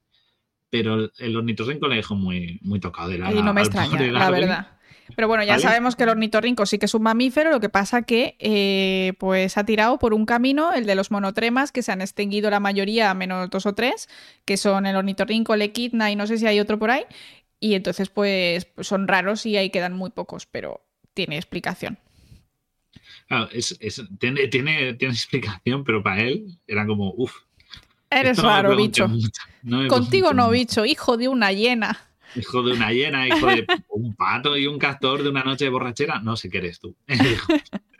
Y se fue a entonces- tirar al mar otra iguana para desestresarse. Dijo, voy a sacar a pasar la iguana. Me imagino en el, en el barco asomándose y dice, ¿qué haces otra vez con la iguana? Y ahí ti- tirándola a remojo, reco- recogiendo cabo, recogiendo cuerda y volviendo a tirarla. Cuando la estoy paseando y tú, señor Darwin, la iguana lleva muerta dos meses. Pobre animalito. Déjame, Por aún Dios. flota. Es que Pobrecito, eso no, la iguana, la iguana, si está muerta, no creo que la tirase, que no era tonto. No, no, no. Bueno. Estaba- el, la Ruiz hacía, eh, lo hizo porque llamaba atención, pero luego. No, entonces, una cosa, claro, entonces todo esto chocaba mucho lo de los pinzones con el uniformismo. Con que, porque unas especies sustituyen a otras, porque, to- porque todo en teoría es uniforme, es estanco y no cambia. Aquí algo está pasando, ¿no? Y con esto siguió viajando, eh, digamos que luego ya no tomó tantas notas, ya el regreso de viaje de vuelta fue un poco más, Disfrutón. eh, más, más disfrutón. Sí, un poco también seguía tomando, pero digamos lo más importante lo hizo en Sudamérica, es donde digamos estuvo el, el foco de su trabajo, ¿no? De donde sacó las principales conclu- conclusiones. Y entonces, pues con eso volvió, eh, volvió en el, hemos dicho que se fue en el 31, volvió en el 36. 36. Sí. Y es verdad que luego el origen de las especies lo publicó más tarde. Ahí, eh, pasó mucho tiempo, porque Darwin tuvo una enfermedad durante mucho tiempo, fue muy de salud débil, pero lo primero que publicó fue un escrito con Fitzroy, ¿vale? Porque Fitzroy dijo, mira, eh, no, porque el, el origen de la especie no lo querían, no se le ocurrió a Darwin publicarlo, eso fue como una consecuencia posterior. Eh, él lo que quería publicar era lo que hizo con Firry y publicó esto en Viaje de Investigaciones de. Geología e Historia Natural, ¿vale? En plan, una eh, cosa más típica de la, claro, de la época, una cosa muy normal y común. Claro, y el título, que si no lo veis ahí, pues pone varios países visitados por el HMS Beagle bajo la comandancia del capitán Fitzroy desde el 1830 y... Bueno, pone 32, Pone 32 porque, el- salieron el 27 de diciembre. Claro, entonces, como que no da Sí. no cuenta esos días, ¿vale? Entonces pone eso, del 32 al 36, a finales de 36, y, y dice por Charles Darwin, tal, eh, como secretario de la eh, Sociedad Geológica, y bueno, pues lo publicaron eso. En, el, en este caso se publicó en el 39, a los tres este, años de volver. a los tres años de volver, que fue un poco, eh, digamos, un- Preludio. una recopilación de Sí. todo. ¿vale? De oye, mira, No esto es lo que hemos encontrado. Claro, o sea, ellos, ellos lo publicaron en distintos, en, distin- en cuatro volúmenes, si no recuerdo mal. Y bueno, pues con eso eh, salió el, el- ¿no? la primera obra, por decirlo así. Entonces, después de esto, pues eh, Darwin pues, se puso a estudiar, él siguió haciendo otros estudios y tal. Al final no se metió a cura. Toto no se la como un claro no se metió a cura ya dijo esto esto aquí hay mucha tela que cortar Exacto. Aquí algo hay gato encerrado. Son cinco años de muestreo cinco años de anotaciones un doctorado de los buenos Sí, sí, sí. ¿Vale? Entonces, él estuvo tomando notas y leyendo mucho, porque claro, antes de Darwin había muchísimo, un precedente muy serio de esta temática. Claro, Claro. había ya el mundo en esta época. Que había gente que se más- cuestionaba cosas. ya había habido colonialismo, había, que no es que fuera bueno, pero sí que abrió muchas fronteras a muchas partes del mundo. El mundo ya empezaba a ser un poquito más globalizado y todo el mundo tenía muestras de, o sea, podía, digamos, visitar cualquier parte del mundo, entre comillas. No como ahora en avión, pero sí que era factible y tomar muestras y enviarlas y estudiarlas. Es decir, que ya el, el sentido de un planeta indómito con zonas por conocer no existía. Ujú. ¿vale? Es verdad Claro. que no se había llegado todo el planeta, pero digamos que teníamos una noción bastante Ya no había por descubrir continentes enteros. Exacto, no era como esto que llegabas a, ¿no? Como con Colón, que se llega allí a Latinoamérica y dicen, buf, todo jungla, esto no sabemos ni lo que hay ni lo que no. Aparte que había mucha más eh, relación incluso con aborígenes de Australia, por ejemplo, se relacionaron bastante para conocer Australia, supongo para no encontrarse con nada venenoso. Era por pura supervivencia, porque en bueno, Australia. Entonces, digamos que eh, ya la ciencia empezaba a tener una- unos horizontes más amplios. Claro. Y bueno, pues eh, ya la Royal Society, ¿vale? Porque digamos que la Royal Society, curioso, surgió como una cosa para que la religión fue como una cosa de decirle, tranqui, gente, no nos peguen fuego a los científicos. Royal. Vale. O sea, una cosa como oficial. Claro, fue como una institución para decir, mira, somos gente normal, que queremos hacer cosas buenas y no queremos atacar a la religión, ni meternos en política, ni nada. Somos una institución aséptica a estos Aséptica. temas Sí, esa es la palabra, yo creo, ¿no? y no nos queremos meter en follones. Entonces, tranquilos, no persigáis a científicos. Lo hacemos oficial y nos dejáis. Claro, y era como también una forma de proteger a los científicos, de cierta manera, ¿no? Como crear una, una institución, una, ¿no? un, un Y también de, caparazón, de que se pudiesen apoyar legal. entre ellos. Claro, claro, y aparte que, bueno, claro que también aumentar esa función de interconexión entre. Porque, claro, al fin y al cabo, el poder compartir tus ideas es una de las mejores cosas que puedes hacer en, en ciencia. De hecho, muchos de los grandes científicos han conseguido pues que se les encienda la bombilla a raíz de una idea de otro científico, etcétera. Y sí, está muy bien leer estudios de otros, pero en una conversación de tú a tú eh, Claro. surge como mucho más. Y por ejemplo, yo lo que me he dado cuenta es que Einstein, como que mucha gente que logró grandes cosas era buenos conocidos con Einstein y él iba con ellos, hablaba de sus cosas y luego sale una ley que, se, que sacó no sé quién y no sé cuál. O sea, es muy fuerte, así que hay que hablar con No, científicos. Y eh, claro, porque muchas veces, ay, pues, jo- joder, pues yo conozco a uno que está en la universidad o en tal sitio, oye, te lo voy a presentar porque a lo mejor para lo tuyo te puede dar alguna idea y tal. O usar una máquina, yo qué sé. Se ve mucho Sí. que rápidamente dice, ay, pues yo conozco a fulanito, a fulanito y, y tráeme a fulanito que es de tal universidad. Esa interconexión de relación, de cercanía, ayuda también bastante a la hora Ujú. de, eh, del desarrollo científico, esa parte social, ¿no? Sí, Entonces, sí. bueno, está ya Royal Society, eh, Society. Y Royal había- Society of Science. Society of Science. Y eh, ya había estudios, entre comillas, sobre taxonomía y. Por ejemplo, John Ray había sacado un estudio, ¿no? Él tenía sobre taxonomía y hablaba de especies estáticas, ¿vale? Ujú. Que eran fijas y su adaptación, si estaban bien adaptadas o eran muy complejas, era todo gracias a Dios, ¿vale? Dios dijo, Tú lo te vas a hacer mal. bien Tú te vas a y tú extinguir. te extingues, te aguantas. Me Haberlo hecho mejor. de viernes, eran las 5, yo había quedado. A ti te doy unos caracteres regulinchis y si no te adaptas, pues lo siento. Es que era viernes. Haberlo hecho bien, Entonces, claro. Que, que es un poco, que de nuevo, me parece eso, más herejía incluso que, eh, habla, que, que el, que el- Que la evolución, ¿no? La selección natural, claro. Porque estás diciendo que entonces Dios hacía cosas mal cuando es un ser perfecto. O sea, ¿qué decir? Eso es un pensamiento mío, pero creo que eso es un poco herejía, ¿no? Pensar que Dios se Ya, equivoca, pero claro, hace como. cosas mal. O sea, no es que un se poco- equivoque, es que a lo mejor quiere que se extinga. En plan, tú vas a estar bien hasta bueno, que de repente aquí cambie el clima. Claro, claro, el plan divino, el plan divino. Ah, bien jugado, Laura, bien jugado. Está ahí, me. Está al quite. Es porque se Claro. portaron mal y, dije, y Claro, dijo, pues sí, pues te cambió la temperatura del agua y te extingues. Pero ¿sabes qué? La gente esto entendía porque el tío decía, claro, los carnívoros matan. Y dices, "Oye, eso no es muy con la convivencia. Y Dios está... Dice, pero que eran de forma, por una necesidad y de forma eh, misericordia, ¿no? Pero claro, entonces cuando se topaban con un parásito, esta teoría cojeaba mucho en el momento que llegaba el modelo del parasitismo.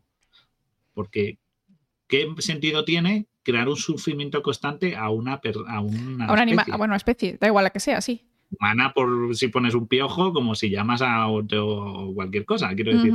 Entonces dice, el parasitismo no es muy... o sea, no es muy bueno, ¿no? O sea, es como muy es bueno, es maldad por maldad. es maldad y sufrimiento no tiene sentido que existe el parasitismo. Entonces, esa teoría como que, de nuevo, todas estas teorías... pues, Caía rara. Como caían como que todas cojeaban de algo, ¿no? Por ejemplo, también, eh, eh, por ejemplo, el propio Linneo decía que la clasificación que él creó era todo porque Me cago en Linneo, ¿eh? acorde al plan Linneo, al plan divino. cago en Linneo.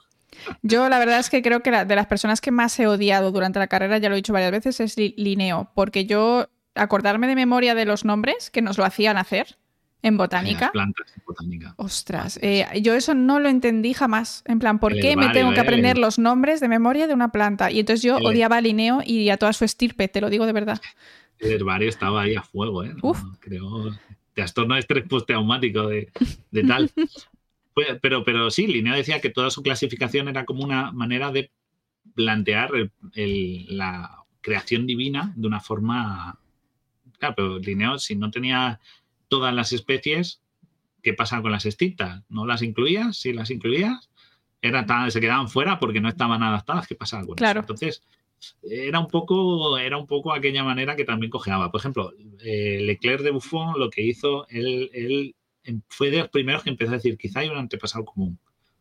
Porque era un... Vaya. eh, eso fue en el año 1766, o sea, estamos hablando 60 años antes del viaje del Beagle.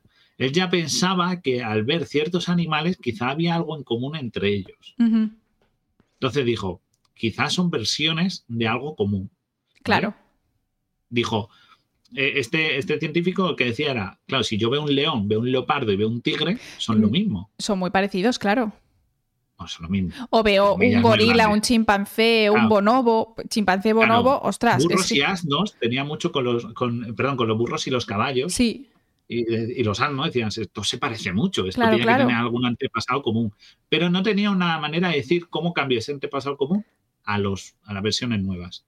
Dijo que deben tener, que tienen como una serie de características en común y que a lo mejor hay un proto felino, un proto que Eh, hubo en caballo. algún momento, claro. que en algún, algún momento que tenía que luego varió en eso, pero no entendí, no, no lo ampliaba más. O sea, no podía, rea- no, no hizo, no dijo el cómo, solo dijo, a lo mejor ha pasado algo así.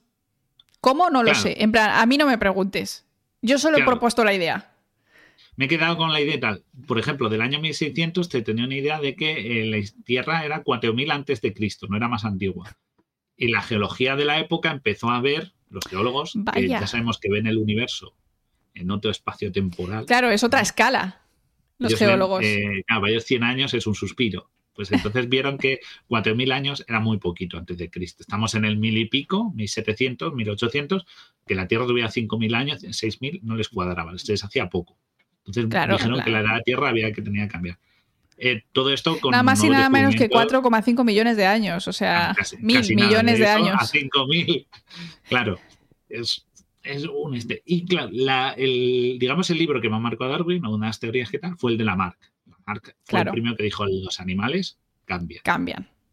Esto Y es eso- tan divino. A ver, eso tiene, o sea, a mí la teoría de Lamarck me gusta mucho por el contexto histórico, por lo que dices, ¿no? Porque realmente no tenían mucha idea de cómo narices cambia un animal. Pensar o sea- que, claro, es del año 1809. ¿vale? Darwin publicó El origen de la especie en el 59, o sea, 50 Ujú. años antes, 50 años de cambio de ciencia. ¿vale? Claro. Quiere decir que no, no eran coetáneos en- a nivel de publicación, que parece. La ¿Qué es cosa es, que con todo esto, ¿Qué nos esto es el estudio de la casa de House, de donde estaba Darwin. Ah, aquí se escribió el origen de las Aquí especies. se escribió, bueno, tiene así un poco como para que lo veas, ahí muy montadito. Entonces Darwin, pues como estaba un poco enfermo y tal, y tenía esto, pues se retiró al campo y se retiró a vivir, se casó con su prima. Hagan todos los chistes que quieran, ¿vale? ¿Vale? Ya está. Nos casaremos con nuestras primas. Esto le gusta a la realeza. ¿Vale? Es verdad, le preocupaba la consanguinidad, ¿eh? Era consciente de ello, porque tuvo 10 hijos y dos se murieron. Una de ellas, una de sus hijas, le marcó mucho su muerte. Y, y es verdad que el tema de su enfermedad, que pudiera ser hereditaria, y la consanguinidad le preocupaban bastante Ujú. a Darwin. O sea, que era consciente, eh, no era un, un endogámico que no, sino que era un poquito consciente de su situación. La cosa es que después de mucho escribir y de mucho darle vueltas y de reunirse con otros científicos y tal, publicó El origen de las especies, que no era su título original, fue como la versión el- del director. Claro. La recortó y tal. Porque el verdadero nombre es On the Origin of, of Species by Mean. Bueno, lo leo en castellano, ¿vale? El origen de las especies, eh, considerando la selección natural, la preservación de, los, de las razas favorecidas y la lucha por la vida. Ese era el nombre entero del origen de las especies. Lo que pasa es que era muy largo. Muy largo. Dijo, bueno, mira, el origen de las especies ya lo picas dentro, chico. Ah, le dijo, "Mm, se va a ver, esto es muy largo, es muy, muy complicado. Entonces, me lo acortas. Y lo dejó como el origen de las especies. Y se publicó el 24 de noviembre. Se vendió mucho por un regalo de Navidad buenísimo. Claro. Uf, vaya tostón. 1859, o sea, volvió en el 36, fijaos, estuvo 23 años 23 años. con esto, con otras investigaciones, pero con esto sobre todo, dándole vueltas y, ¿no? y llegando a las conclusiones con, con toda la documentación y también hablándolo con muchos, porque había muchos Claro. que decían que se equivocaba, que estaba loco, que tal, científicos, ¿eh? Bueno, también No. tendría mucha gente que le apoyaría porque claramente eran pruebas un poco cl- claras, eh, según yo. Y todavía existen primeras ediciones de este libro. Y se, ve- se hicieron 1.250 copias y se vendieron todas. Se vendieron todas en el día. O sea, El mismo fue día. un súper éxito. Ah, Pero porque ya había estado hablando con gente. A lo mejor lo Sí, compraron para criticarle. y porque sí, sí, en verdad también hubo un poco ese Reaccionando al origen de las especies de Charles Darwin. En el verdad, capítulo sí. dice esto y esto yo creo que no, porque... Claro, claro. O sea, el- el- que se creó mucha expectación porque eh, no solo hablaba. O sea, hay que decir que esto es lo que quería mencionaros. Si os lo compráis para leerlo, hay muchísimas ediciones. Esta, por ejemplo, me gusta por el. La estética, ¿vale? Yo es que me gustan algunos libros. La edición conmemorativa de Austral, creo que todavía la podéis encontrar. No es muy cara, creo que valía. Vale, 13.90 valía, ¿vale? La, la vais a poder encontrar. Eh, todo el mundo se la compra y cree que en las primeras páginas ya va a decir el hombre viene del mono. Capítulo 1, el hombre y el mono. No. Es más, capítulo 7. Vas a tardar en llegar. Vale, o sea, yo me leí medio libro. Yo no pude leer más porque que, ya- tal, me lo voy a terminar. Todo comprometido de que va a ser algún propósito Pero poquito a poco, poquito a poco. Pero hay que deciros que esto es como leeros un paper muy largo. Claro, es que, a ver, eh, ¿vale? es que O los sea, papers en general, Claro, Laura hace el club del libro y lee libros muy buenos pero de orientados a ser divulgativos. Es que esto es un ensayo. Esto no es divulgativo, esto es un ensayo. Lo que pasa es que se publicó muy masivamente. ¿vale? Claro, O sea, pero porque supuso un cambio de paradigma realmente. Claro, claro. Era, por, lo que implicaba. por lo que implicaba, exacto. Entonces, si lo cogéis para leerlo, tipo, esperando pues como El gen egoísta o estos, son libros que te lo explican de una manera ejemplificada y clara que tú digas, ah, voy entendiéndolo desde cero. No, este libro con anotaciones es muy denso de leer. Lo digo por si alguien se lo va a comprar a lo loco, que sepa lo que se va a encontrar. No quiero que nadie se engañe. ¿vale? Guille me dijo que era una maravilla. No, porque igual que otro libro digo, ah, buenísimo, lo podéis ver o lo podéis leer se lee bien. Este es muy denso. ¿vale? Entonces, si alguien quiere leerlo, o sea, lo acabas entendiendo, pero hay que entender, aparte que es de otra época, entonces todos estos conceptos como que se hacen más espesos a veces que una sopa de arena. Ujú. Yo lo aviso. ¿Ok? Que no quiero que nadie se lleve al engaño. ¿Vale? Pero de nuevo, podéis leerlo, tiene bastantes. este, esta edición creo que tiene unas 600 páginas o algo así.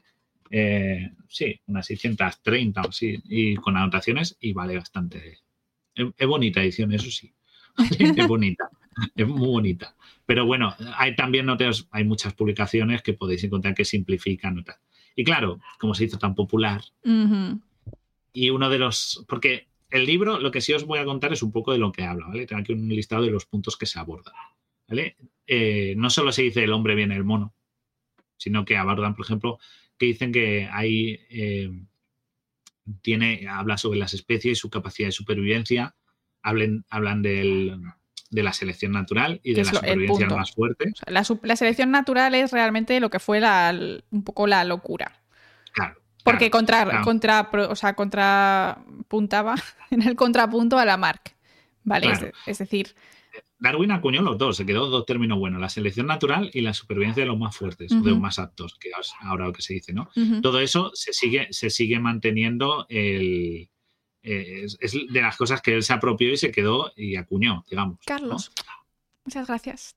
Y que y también habla de cosas como de la disponibilidad de alimentos, de recursos del entorno, eso también lo aborda, habla de los pájaros, habla de la variación de si es hereditaria o no, hace una pequeña mención a ello, eh, habla de, los, de las disposiciones de las poblaciones, pero claro, lo que más llama atención es que el hombre viene del mono.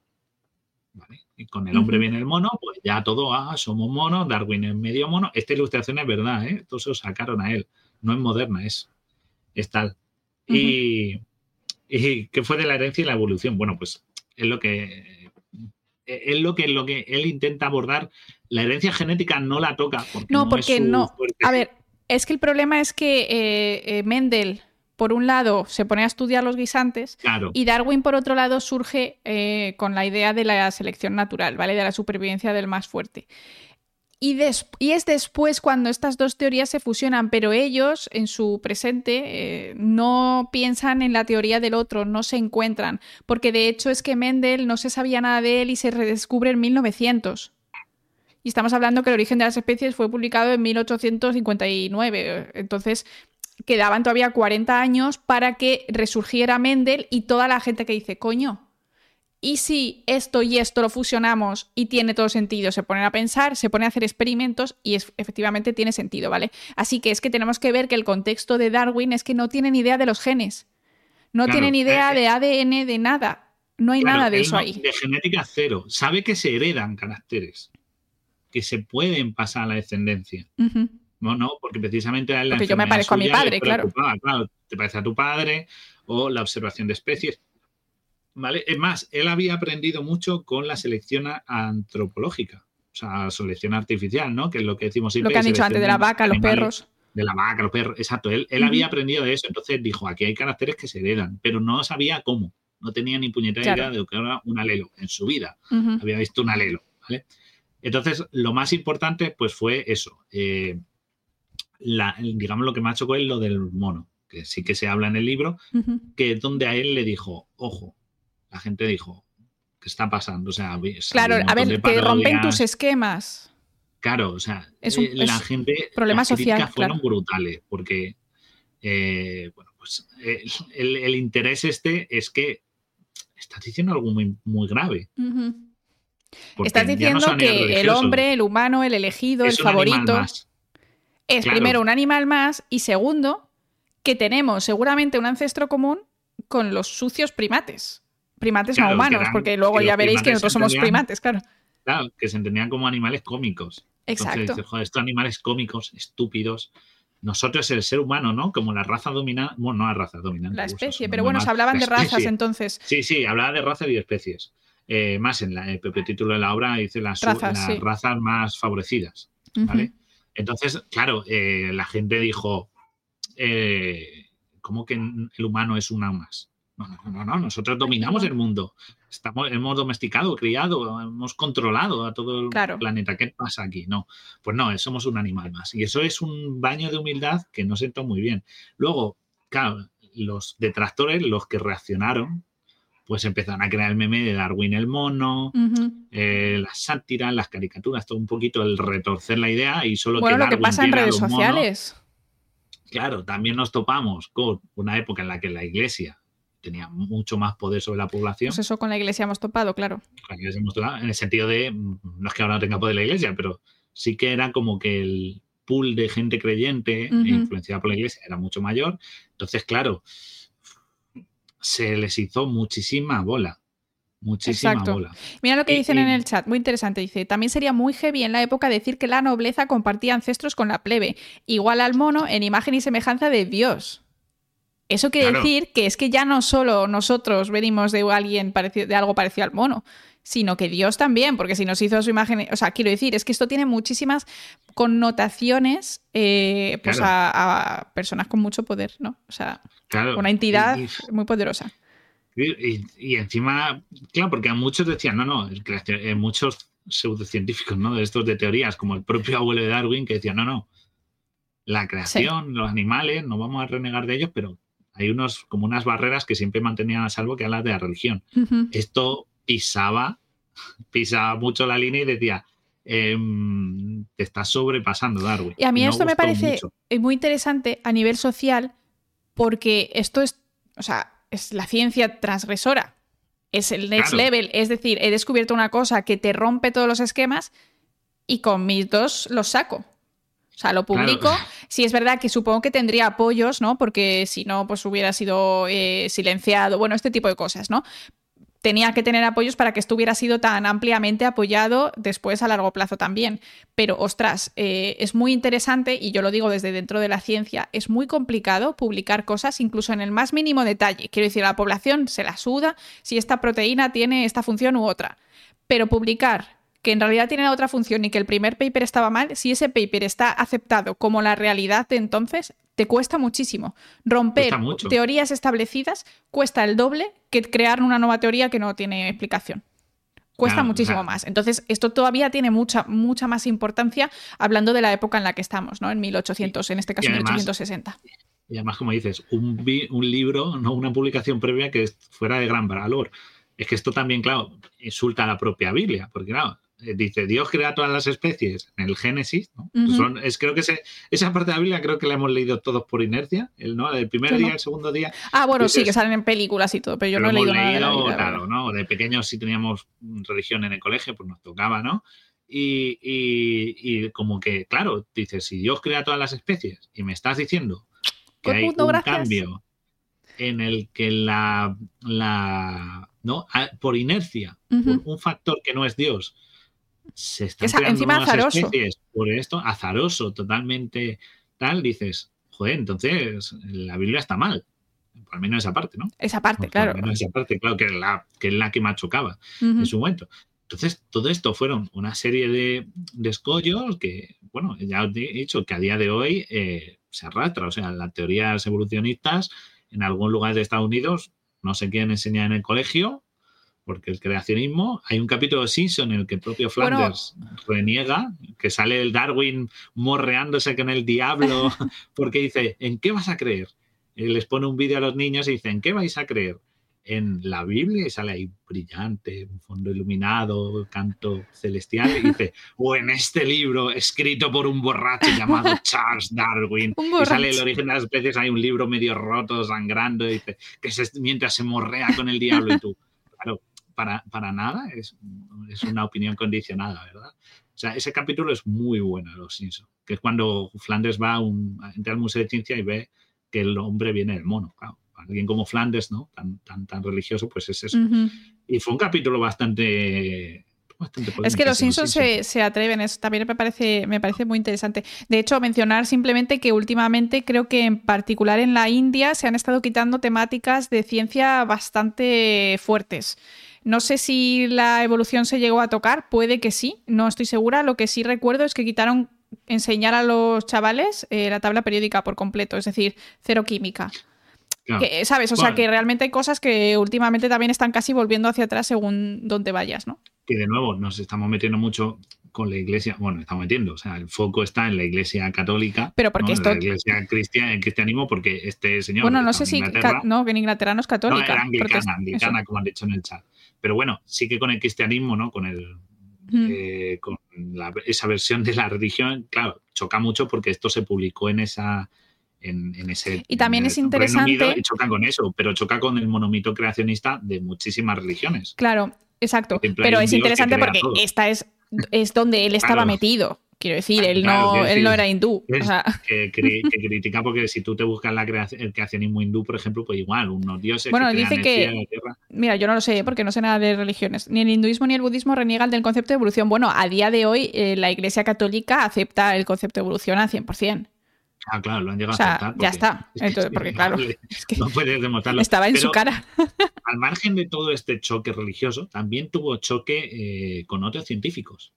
Porque fijaos que, parece que solo la iglesia y todos los científicos se pusieron de la de Darwin, hubo muchos que se pusieron en contra. Por ejemplo, Lord Kelvin decía que eh, no cuadraba porque eh, esta evolución era muy breve, tendría que ser muy breve teniendo en cuenta la, la, vida, o sea, la existencia del planeta Tierra, ¿vale? Ah, claro.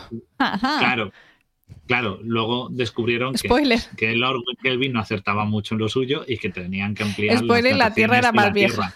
Era más vieja y hay que cambiar la manera de datarlo y con, con luego llegar cosas como la radiactividad y tal, y los isótopos, pues sí que se pudo ya identificar con más precisión la, la, longevidad de estas cosas. Pero Lord Kelvin, por ejemplo, tuvo ese choque. Eh, políticamente también, pero otro científico que estuvo en contra era con Darwin, hablaba de de que se, Darwin ofrecía una visión muy de salto, por decirlo así. demasiado, demasiado brusca. Claro, claro, eh, no, no había no había un cambio gradual. A veces decía que había unos saltos muy marcados y que eso no En los fósiles, hablaremos de eso ahora, de gradualismo versus, eh, estos saltos importantes que se dan, porque esta es, una de las cosas que todavía a día de hoy pues hay gente que no tiene muy claro cómo puede ocurrir y creo que es interesante hablarlo. Ahora lo hablaremos en un ratito. y luego ha habido gente que ha cogido lo que he dicho antes de la, teoría del origen de las especies y agarrarla por, como se suele decir, rábano por las hojas y desvirtualizarla porque decir que llegó política que decía eh, que eso, como éramos animales más, iba a hacer dar a la brutalismo en la especie humana, que es tú lo que ha pasado, que, no nos hemos vuelto salvajes por pensar que somos también animales. Claro. Simplemente somos más conscientes de nuestro punto. Pero claro, esto lo que dio peligro, o, peligrosamente lo que se ha utilizado es para la. Pero nadie piensa en los niños. Claro, pues en los niños algunos pensaron porque lo utilizaron para hacer eugenesia, cosa muy mal, eh, y sobre todo lo peor, lo peor para el darwinismo social. Eso a día de hoy dicen, no, pero eso era entonces, eh, perdón, el macho alfa y, el más fuerte y el más apto y un éxito, toda esa basura, el lavado de cerebro de los más aptos son los que tienen más derecho a todo y tal, convertir la sociedad nuestra, que es más compleja que la situación de la adaptación de las especies, pues reutilizarlo para hacer darwinismo social, aprovecharlo muchos imperialistas con ese fin y para hablar de, eh, por ejemplo, pues de que los europeos son eh, mejores, darwinísticamente, socialmente superiores a los africanos, a los asiáticos y aprovechar a utilizarlo como con tintes supremacistas. Claro, esto es muy interesante. De hecho, eh, el otro día yo estuve hablando algo sobre epigenética en el directo y creo que alguien eh, sacó de contexto y se puso a hablar del color de la piel, ¿vale? El color de la piel sí que es verdad que nos podemos poner morenos, pero tu color de piel normal sí es genético, no es epigenético, ¿vale? Que son cambios que ocurren después a lo largo de tu vida. Entonces una persona en el chat me llamó mucho la atención porque dijo, pero bueno, el hombre originalmente era blanco, entonces puede ser que por epigenética se hayan ido, o sea, quiero decir, como fue como una confusión realmente extrema eh, sobre, sobre esto, ¿no? Y realmente es curioso que a día de hoy todavía se piense en, el tema de color de piel y demás, que está, yo pensaba que eso está ya como súper mega superado porque la genética nos lo ha dejado muy, muy, claro, que es un porcentaje de genes ínfimo eh, relacionado con lo que realmente podría hacernos eh, ser diferentes genéticamente hablando, ¿no? Es decir, el color de piel no es ni un 0,000001% de lo que te diferencia de otra persona, ¿no? Es decir, imagínate que Guille y yo nos diferenciamos en un 0,x y yo con cualquier persona de África, pues también me diferencio en ese 0,x, es exactamente igual, ¿no? Entonces me parece curioso que incluso a día de hoy haya un porcentaje de personas que, pues sin querer, ¿no? Que simplemente es lo que piensen, que hay como que realmente hay ahí algo, ¿no? Que somos eh, distintos y que podemos utilizar la genética como excusa para creernos mejores o peores, ¿no? me hizo, fue muy curioso. es, que eso en el ser humano no es funcional porque somos, o sea, no funciona así, ¿no? Ah, precisamente cuando hicimos el programa del de, gen egoísta, dijimos que, bueno, pues una cosa es que no es todo solo genética y tal vivimos en, en, una sociedad más compleja y el ser humano no se puede reducir a eso porque que acabamos, pues eso, eh, no es apto, pues lo tiramos a la trituradora. Voy a, dejarlo, voy a dejarlo claro porque había una pregunta en el chat por si acaso. Originalmente no éramos blancos, ¿vale? Originalmente éramos negros. El ser humano surge en África subsahariana, en particular surge eh, pues, eh, por la zona de ahí debajo de Egipto, ¿no? Por ahí había una zona muy verde y se sabe que el ser humano, los primeros fósiles que había estaban ahí y, y que sabíamos que eran negros porque todas las personas que no salieron después, porque hubo muchas migraciones de humanos, de Homo sapiens, esas fueron cambiando su color a más claro, pero los más originales eh, pues eran negros y tenían el mismo clima y por lo tanto pues eh, eh, no han cambiado. O sea que si queremos razas puras, realmente hay que irse a África subsahariana.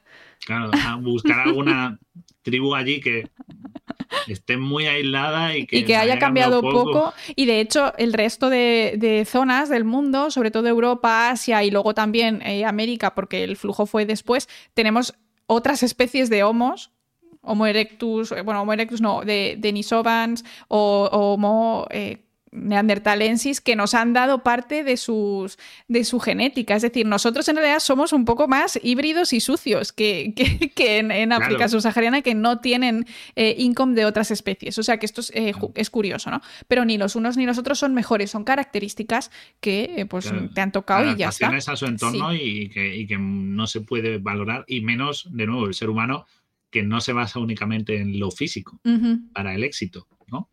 Que claro. es un poco, pues he dicho lo de la teoría de los macho alfa, de no, el mejor tío es el, bueno, digo macho alfa porque es como lo que nos tenemos ahora. Sí, sí, El más fuerte, el más chat, el más todo y dices... Mm, no, es, es el más apto. A ver si el más apto va a ser el friki que está ahí, que tú estás diciendo que, es tonto, es un científico, que es una persona o que tiene mejor don de... O no, ¿eh? No sabemos. Más puntos a carisma se ha metido porque puede así gastarlo. ya dos. claro, claro. Ya va, ¿sabes? Va el crítico. No, no, no. Es eso. Entonces, todo, todo eso es, es, importante, es importante saberlo y que, y que, claro, esto pasa siempre, hay gente que aprovecha todas estas teorías para engancharlo un poquito y tal. Y una pregunta que nos habéis hecho muy buena, ¿Darwin usó el supervivencia el más fuerte o la supervivencia el más apto? En verdad es la de survival of the fittest, entonces es un poco como... La, el que está es una traducción. Es una traducción del que está más en forma, ¿no? Claro, el que está más en forma, pero en forma puede significar que seas más fuerte o que seas más inteligente o que seas más rápido o que te camufles mejor. Es que pueden ser un montón de cosas diferentes. Claro, el término de supervivencia de los fuertes es una derivación que viene un poco de. No, porque del término fuerte como el más potente. Claro. Pero no en el sentido físicamente destacado, sino que más fuerte puede ser más pequeño. Con mejor camuflaje, o el más pequeño, o el que nada más rápido, o el que se alimenta de cualquier cosa que le caiga. Eso sería también. El más capaz, o sea, el mejor adaptado, el mejor adaptado a su medio. Claro, Lo más correcto sería hablar de la supervivencia del más eh, capaz. Yo creo que eso me gusta. Sí, ese me gusta. Apto, que es lo que se utiliza. Fit también es encajar, pero bueno, la traducción así más típica es como cuando tú dices que alguien está fuerte, que está tocho. En inglés, los ingleses, los de Inglaterra, dicen is fit. pero no, no, no es referencia a fuerza física, porque de nuevo el éxito no deriva de tu fuerza, sino de tu capacidad de adaptarte al medio. Sí, de, sobrevivir. De, al medio. Tu capacidad de, en este caso, de reproducirte. Claro. Porque si tú te reproduces más, al final tus genes van a ir más para abajo y entonces todo estupendo. Claro, igual, lo que quiere... igual el término, el concepto selección natural viene porque Darwin entendía que, que había una, una, una, selección artificial, que era la que se hacía con la ganadería. Entonces, lo opuesto artificial, selección natural, por factores naturales. ¿vale? Claro. La cosa, mm, antes de pasar a hablar de por qué ya el darwinismo se nos queda cortito, Claro, porque eso es muy sencillo, eh, pero es que. antes de eso vamos a repasar un poco los cinco puntos principales que habló Darwin, ¿vale? Ujú. Así muy rápidos. Digamos, a modo de resumen, los cinco grandes, las grandes columnas en las que se so- sostiene el origen de la especie, ¿vale? Lo primero es la comunidad de descendencia. Él habla de que eh, existe, es muy importante el concepto de que aunque haya una, un origen común, tiene que haber, la descendencia es un factor clave, ¿vale? Eh, él se basa para hablar de esto en biogeografía, como veis toca varias esto, la paleontología, que en el fondo es anatomía comparada Sí, de cosas Fósiles. que se han muerto, con las vivas. claro, y de embriología, ¿vale? Porque eso también es, bueno, embriología que es como una ciencia muy específica, ¿no? Pero, pero sería eso y, eh, bueno, pues él basaba en que la descendencia en los organismos, eh, pues era una manera de mm, ver una linealidad en esos cambios. ¿Vale? Él decía que basándose en la existencia de una descendencia es donde se van apreciando esos cambios. ¿vale? Es donde podemos ir a hacer un seguimiento. Y en eso se basaba, claro, la paleontología y tal, iba viendo cómo en el paso del tiempo, si conseguía muestras suficientes de varias individuos, Claro. pues podía ver esa evolución. ¿Vale? En plan era- que, que cada vez fuera más pequeño y al final el, Claro. el animal que existe que se parece a esos fósiles es más pequeño todavía y pasamos de fósiles grandes que podrían ser más antiguos a fósiles pequeños que podrían ser más recientes y así, o sea, imaginándose lo que sería el, El mapa megaterio. temporal. Claro, Sí. por ejemplo, el megaterio que para él era enorme, pues ir viendo cómo versiones posteriores de animales parecidos de la misma zona iban reduciendo su tamaño. Y él decía que estos cambios no era porque hubiera tres especies de tamaños escalados, sino que el más grande evolucionaba a través de su descendencia, su descendencia daba individuos más pequeños, su- la siguiente descendencia más pequeño y así, ¿vale? En varias generaciones. De nuevo, caracteres heredados, pero no, no lo explicaba a nivel genético. Él decía simplemente que estos cambios se iban como heredando o mejorando con el tiempo. ¿vale? Luego, Pero porque no tenían, os digo que no tenían el, el background tenían genético. conocimiento. Claro. claro. Luego decía, esto me gusta, el origen de las variaciones. Y esto leo literal. Dice, los efectos de la acción definida del cambio de las condiciones de vida, los de las llamadas variaciones espontáneas, que, aparece, eh, que parecen depender de modo muy secundario de la naturaleza de las condiciones, los de la tendencia o reversión a caracteres perdidos desde hace mucho tiempo, los de complejas leyes de crecimiento como los de correlación, compensación, presión de una parte sobre otra, etcétera. Es decir, No entendió nada. se- hablado así muy rápido es lo Me que parecía un abogado, ¿no? Este señor. es- por eso digo que esto, es así todo el libro. Es así todo el libro. Entonces hay veces que vais a releer muchos párrafos, ¿vale? Pero lo que él resume en este párrafo es que las condiciones eh, pueden hacer desaparecer caracteres, hacer reaparecer algunos extintos, ¿vale? Es muy interesante que vuelva a aparecer algo eh, tal, pero él sobre todo, él dice que son las condiciones, los efectos de presión sobre las especies que generan estos cambios, ya sean muy espontáneos o sean en el tiempo. ¿Y esto con qué lo aprendió? Con lo que hemos dicho, las conchas, ¿vale? Cambian, lo que las conchas en los Andes, eh, pues todo eso dijo, el ambiente cambia, si el ambiente cambia, genera presión, si genera presión hay que adaptarse. ¿Cómo te adaptas? Evolucionando. Claro. ¿Vale? Eh, ahí, ahí habla, Pero- por eso habla de. Pero aquí hay que entrar, claro, en la selección natural. O sea, no te adaptas tú personalmente, es una población. Claro, claro, eh, no se adaptan las poblaciones y luego está la selección, ¿no? Pero él, él, en un principio, eso, los cambios se heredan, sería el primer punto. Segundo es, los cambios en tu entorno, ¿no? Las variaciones de tus condiciones te generan presión para Ujú. y tienes que adaptarte con cambios mediante el uso desuso de características o variación correlativa entre individuos y tal. Y entonces Isa, ya empezó Muchas gracias. a- Bienvenidos. bienvenidos a todos los que habéis llegado ahora.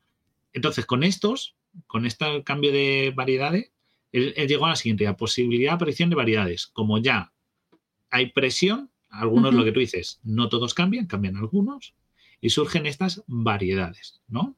Puede ser entre individuos o entre poblaciones. Y estos cambios son heredables. Eso sería el tercer punto ya nos han presionado, ahora tenemos que adaptarnos, pero no todos lo conseguimos, pero los que conseguimos lo vamos a pasar a nuestra descendencia, Claro. ¿vale? Es decir, si hay 100 personas, 50 eh, que tienen el pelo morado y 50 que tienen el pelo azul, y se extinguen la mayoría de los del pelo azul, y las otras pueden seguir viviendo y tener hijos, ese pelo azul que se ha seleccionado, pues pasa a la siguiente generación. Claro. Porque tener el pelo morado era mejor para el clima, yo qué sé. Por ejemplo, Por ejemplo. Pues ya estaría, por ejemplo, la- el color de piel, ¿no? Que hemos dicho, pues se extinguirían unos porque es más apto. uno. Pues eso es lo que él dice. Él dice que eh, el tiempo es otro factor importante porque, claro, eh, cuanto más tiempo das, más margen tienes para realizar los cambios. Claro. Si el cambio es espontáneo y súbito, eh, la presión es muy alta. También eso lo va, lo va considerando él. Y habla de otra cosa muy interesante, que son los nichos vacíos. Es decir, que haya nichos de competencia en tu ecosistema, que nadie esté ocupando ese espacio y tú digas, "Hmm, si me adapto me puedo convertir en el animal que se alimenta de esto. Nadie se está alimentando de esta planta. Como por ejemplo, Las plantas venenosas. Eres hay un- animales que se alimentan de ellas. o como por ejemplo, eres un pez, Claro. un pez que tienes como medio paticas, medio. Ya sabéis que los peces empezaron, los que viven en como lagunas que se secan, podían a veces respirar fuera, y su laguna se seca del todo. No hay Claro. absolutamente ningún vertebrado en la Tierra. Pff, vía Claro. libre. Claro, pues Sí, puedes libre. Sobrevivir ahí. Está vacío. Claro. Puedes Son comer espacios en los que tú dices, plantas, claro. nadie hay que haga competencia. Este hueco está vacío, pues lo voy a ocupar yo. Lo Claro. que tú dices, plantas venenosas, nadie come plantas venenosas. Pero joder, son plantas de las que me puedo alimentar, tienen nutrientes. Si yo consigo desarrollar una característica que me haga que pueda digerir ese veneno, hostia, soy el único que estoy alimentándome. Vaya, esto es mi única fuente de alimento, nadie la puede competir porque todo el mundo se muere con ella. ¡Ja! Pues voy a ocupar ese nicho. Ahora soy yo el que va a vivir de estas plantas tengo una ventaja, no hago competencia por, esta, por, por mi alimento. Es- Es un éxito, por ejemplo. Eso sería un nicho vacío, es interesante cómo lo valoran. Y claro, ya llega al punto 4, el punto 4 es la selección natural, es decir, ya tenemos, Pum. sabemos que los caracteres se pasan por generaciones, sabemos que la presión del entorno me obliga a cambiar, y tres, ya sé que estos cambios hacen que surjan variedades y variabilidad entre individuos, poblaciones. Entonces, ya viene cuál es el factor, la selección. ¿Cómo? Pues la selección natural que elige a los más aptos. El resto muertos Vale. y o no se reproducen. Claro, lo que él dice, dice, esta conservación de las diferentes y variaciones individuales, individualmente favorables y la destrucción de las que son perjudiciales, la he llamado yo selección natural o supervivencia de los más adecuados. Esto es lo Ujú. que traducen. Entonces, él lo que se basa es un poco que aquí es donde choca con la marca. Claro, porque lo que Guilla ha estado diciendo hasta ahora incluso parecía un poco lamarquismo, la manera que ha tenido de explicarlo, Claro, de te obliga a adaptarte, claro, pero es que el problema es que tú como individuo no te adaptas. Tú tienes la genética que tienes, te puedes adaptar en el sentido de pues, que te pones un abrigo o que te puedes mover a una zona un poco más cálida, pero realmente tú no puedes cambiar tus características genéticas, son las que son. Yo no puedo ser más alto. Claro, Por exacto. mucho que quiera jugar en la NBA, no voy a ser más alto. Claro, Lamarck Vale. lo que hacía, lo que decía era que eh, los cambios que se producían, que alguien ha preguntado antes, ¿qué es el lamarquismo? Lamarck era una persona que dijo que... Tengo ahí el- una imagen, por cierto. Ah, la ¿tienes una? número, La número, número, número 29. Esta sí. Ahí. ¿Vale? Eh, entonces, Lamarck decía que los caracteres... No, la siguiente, la siguiente. Para que lo entiendan mejor. Ah, vale, el de la, lo de la... Ah, sí, Vale, vale, vale, vale, vale, ok. esa, esa, esa. Lo que decía era que si tú por alguna casualidad cambiabas algo de tu cuerpo, digamos que, mm, pues... eh, Es que las este- jirafas. Es que él decía que las jirafas podían estirar su cuello porque querían, cosa que no es verdad, pero vale, supongamos que una jirafa puede estirar su cuello y que por la razón que sea hay una jirafa que nace con un cuello corto y cuando pasan los dos o tres años hace mucho ejercicio y su cuello ha crecido. Ok, pues lo que decía. Lamarck era, era que al estirar el cuello pues podías llegar a las hojas más altas y comerlas y por lo tanto tus hijos nacerían con el cuello largo. Pero eso no tiene ningún sentido, porque es lo mismo que decir que si yo me corto un brazo, mi hijo va a salir sin brazo. Claro. O, sea, que si yo hago bíceps, mi hijo va a salir forzudo. Pues Claro, no, pues tendrá que trabajar igual. Claro, o sea, eh, lo que hace es que eh, lo que Lamar decía era que estos genes que no estaban en la línea germinal se convertían en genes de la línea germinal y pasaban a la descendencia. Entonces, no es así como funciona esto. No funciona. Y aparte, el cambio voluntario sí. O sea, La- Laura puede ir muchísimo al gimnasio y podría echar más músculo. Pero, Pero, mis hijos tendrán que ir igual. Y, y aún así, tú tienes unas limitaciones de desarrollo. Claro, claro. O sea, yo, no, O sea- yo nunca voy a poder ser, por ejemplo, olímpica. Porque eso- es- o sea, el deporte es, una- es un ejemplo clarísimo. Hay muchos deportes que sí, que es mucho esfuerzo y mucho trabajo, pero que tu complexión física, es decir, cómo de grande seas, es muy importante. Por ejemplo, los 100 metros lisos. Nunca vas a ver a un hombre de 1,65 ganar los 100 metros lisos. Puede correr muy rápido, pero nunca va a poder correr más rápido que un hombre rápido de 1,90 m. Es imposible. Claro. Porque es así. Son una serie de limitadas que aunque tú puedes implementarte físicamente con entrenamiento, ¿no? O con ejercicio o con, o con eh, práctica de ciertos tipos de tal, puedes llegar a, de ciertos tipos de actividades, ¿no? Como mucho correr, salto con ¿no? Todo esto sería olímpico. Pero hay unos límites que jamás podemos cruzar. Además, hace, hace tiempo leí un artículo que decían que cada vez vamos a ver menos récords del mundo porque aunque hemos mejorado mucho físicamente a los deportistas de élite, de los olímpicos, ¿no? Que son los que mm, rompen los récords, cada vez es más difícil que rompamos ese límite que nos lleva más allá de, los límites humanos. Claro. Entonces va a llegar un momento en el que quizás no veamos récords mundiales. Nunca más, porque, claro. Porque nadie va a poder superar eso. A no ser que una persona nazca con una mutación determinada y le haga poder correr más rápido. Claro, salvo que salgan excepciones, es muy difícil porque ya estamos llegando al límite, hablamos, claro, de velocidad de natación, eh, salto con pértiga, salto de longitud, ese tipo de... Mutantes olímpicos, claro. Claro, entonces muta, o consigues gente que ya empieza a buscar que a lo mejor llega un futuro que eso son las sí, claro, o sea, buscar a mutante, hacer pools genéticos y decir, vamos a ver, España, ¿qué vamos a participar? En metro, en salto con pértiga, vamos a buscar genes que sean los más aptos para que tenga. Y este niño le vamos a coger y desde pequeño, como los marines espaciales, le vamos a entrenar a saltar con pértiga. Porque queremos que sea el plusmasquista mundial más fuerte, porque sus genes son los ideales. Claro, Eso sería la única manera de romper esos récords. Hay una pregunta interesante que dice, entonces cuando alguien se dice que tiene la genética de su padre, madre o fuerte o de su abuelo, lo que sea, ¿es realmente que ha sido tan deportista como sus antepasados? ¿no? Bueno, en realidad hay gente que por naturaleza sí es más fuerte, pero no porque hayan entrenado, sino porque eh, son más grandes, tienen los músculos más... Claro.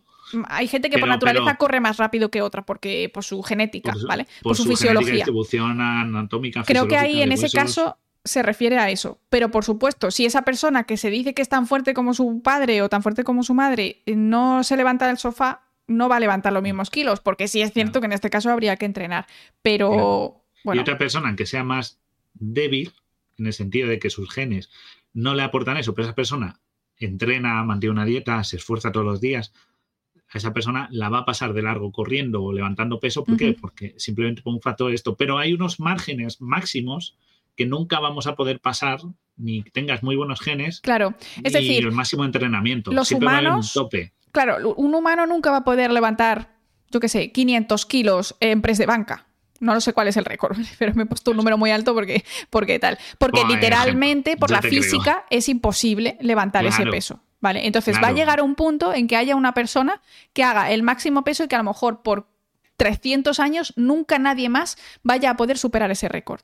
Porque nuestro físico, pues da para lo que da. Igual que nunca un leopardo va a poder correr más rápido que ese otro leopardo que mm, corría 115 kilómetros por hora, porque es que no podemos tener leopardos, guepardos supersónicos, por ejemplo, ¿no? Claro, entonces. Literalmente de, 200 kilómetros por hora.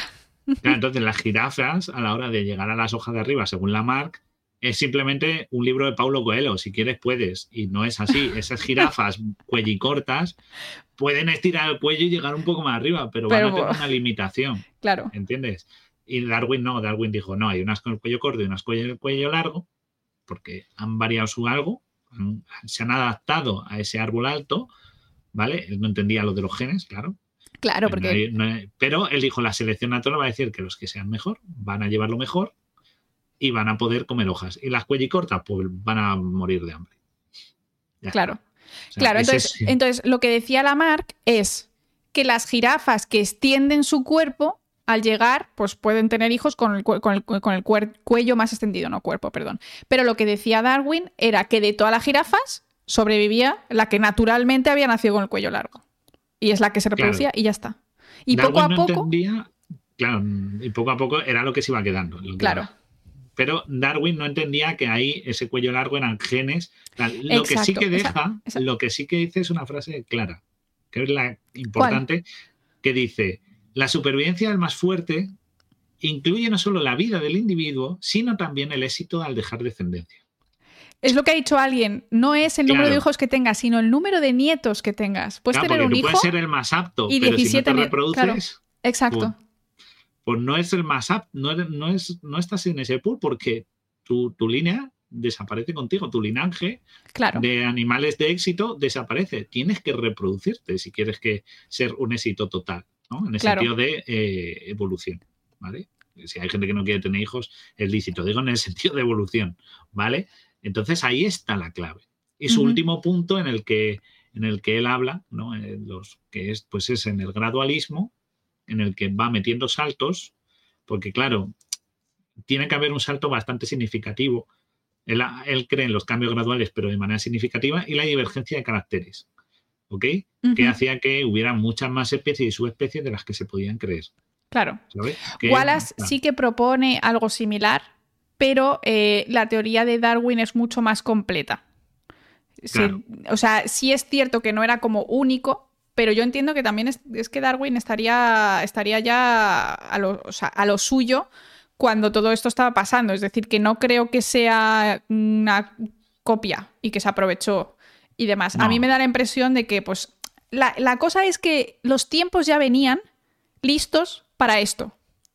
Claro. Solo hacía Darwin fue la falta. persona que hizo las conclusiones, digamos, que fue el que tuvo el tiempo y la dedicación para sacarlo todo. Exacto. Chicos, mensajes cortos en el chat, eh, que si no el robot. corto, que si no, os que si lo no, luego elimina. no lo leemos. Vale, entonces, hemos dicho que Darwin no tenía la base de la genética, No, claro. ¿vale? La Darwin, hasta aquí Darwin lo hizo bastante bien para su época y para que no había un antecedente sólido sobre el- todas las cosas que él planteó en conjunto. Ujú. Que planteó eso, la selección natural, la variedad de especies, eh, no, no solo que el hombre viene del mono, sino que a lo mejor el león viene de una especie, lo que decía este, de, de lo de, lo de un ancestro común. Todo eso lo tenemos aquí definido y él lo hizo un conjunto y lo llegó a explicar. Y era coherente. Pero claro, eh, Darwin, hemos dicho, no era un científico de formación, no tenía estudios de ciencia, él tenía conocimientos de entomología, tenía unos conocimientos de geología que luego adquirió, pero era más autodidacta que una formación definida y en su época faltaban muchos conocimientos que ahora tenemos. Entonces, ¿el darwinismo está bien? Sí, nadie va a contradecir el darwinismo, pero cojea. Como toda buena teoría y ley teoría científica, cojea.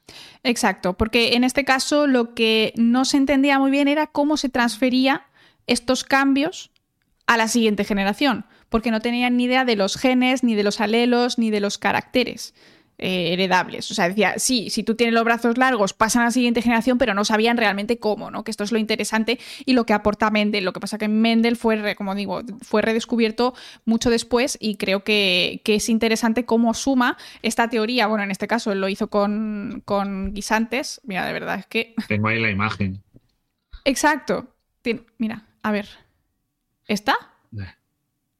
Eh, ¡Ay, qué Eh. bonita! Me encanta. Exacto, los guisantes cortos y los largos. Eh, los amarillos, bueno, no, eran rugosos. No, era amarillos rugosos y lisos. lisos y rugosos. Exacto. Y él fue Vale. diciendo, vale, si yo mezclo amarillo con amarillo, me sale amarillo. Si mezclo verde con verde, me sale verde. Y si mezclo amarillo con verde, me sale eh, Amarillo y verde. Pero amarillo a- verde. No me acuerdo que- cuál era el dominante. Lo ¿El que, más le sorprendió, lo, que más le sorprendió a Mendel fue que en cierto momento de su experimentación, como es la imagen que está a la derecha de su foto, ¿no? Porque Me- Mendel era un religioso. Esto lo hizo con los guisantes de su jardín. O sea, esto- él, él estaba allí en, en la. No sé, ¿era una abadía? No sé, Eh, pues no sé, él era un- abadía un no, monje. El esto, es un monje. Monasterio. Abadía, un monasterio. eso, Y él estaba ahí como palabra. recluido, él era austrohúngaro y estaba ahí tranquilamente y dijo, yo me voy a dedicar aquí a poner plantas y a mezclarlas y a hacer todas las plantas más bonitas que yo quiera. Entonces él mezclaba Claro. plantas y decía, pues pongo aquí un poquito de polen de esta y la fecundo y entonces me salen unas semillas y a ver qué me va saliendo, ¿no? Entonces me parece... Y entonces, esta- este lo que le sorprendió, eh, lo que le sorprendió es que dijo, yo he juntado guisantes amarillos y me han salido un- algunos verdes. No me cuadra. Claro. Entonces, ¿por qué amarillo. dentro del color amarillo sale verde? Pues claro, Ah. ahí él empezó a hacer sus mezclas con letras y con demás y, y decidió, o sea, decidió, más o menos vio que había unos caracteres que eran más dominantes que otros. Es decir, que en el momento en que tú tuvieras una copia de color amarillo, ya ibas a ser amarillo, aunque tu otra copia fuera verde. Entonces, claro, ahí ya empezó y estos conocimientos Darwin no los tenía.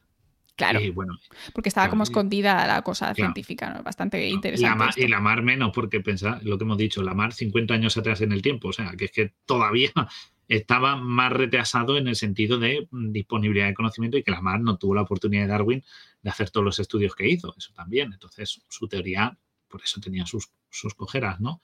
Entonces, bueno, Mendel fue un aporte extra al darwinismo. Claro, esto suma porque el darwinismo solo contempla lo que sería la selección natural literalmente de unos cuantos por los que se reproducen para la siguiente generación, pero no explica realmente la genética, ni cómo funciona la herencia, ni cómo funciona nada de esto. Y la verdad es que a mí me parece bastante interesante cómo dos cosas que en principio eran contradictorias, porque claro, mm, aquí Mendel lo que estaba haciendo era elegir quién se reproducía, ¿no? O sea, no era como la selección natural y luego en ese... Sería selección artificial, ¿no? Pues seleccionando esos guisantes. Sí, en ese caso sería selección artificial, pero le sirvió literalmente para elegir, eh, para pensar qué podría estar pasando ahí dentro, ¿no? Y en cambio, Darwin era todo observacional, ¿no? No hacía ningún tipo de experimento por sí mismo.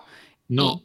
Y, se juntan y crean una historia interesantísima, que es realmente cómo funciona la herencia genética y cómo funciona la evolución a lo largo de los miles de años. La herencia genética sería más como de una generación a otra, ¿no? Que es lo que hizo Mendel, pero la selección natural es ir sumando esto muchísimo durante muchos años y seleccionándose los que sí que se reproducían y que por lo tanto, pues de tener un pool de verdes y, amarillos, a lo mejor luego solo te quedan verdes, aunque sea el, recesivo. ¿Por qué? Porque se ha ido seleccionando a los verdes, ¿no? Entonces es como una historia que junta queda muy bonita.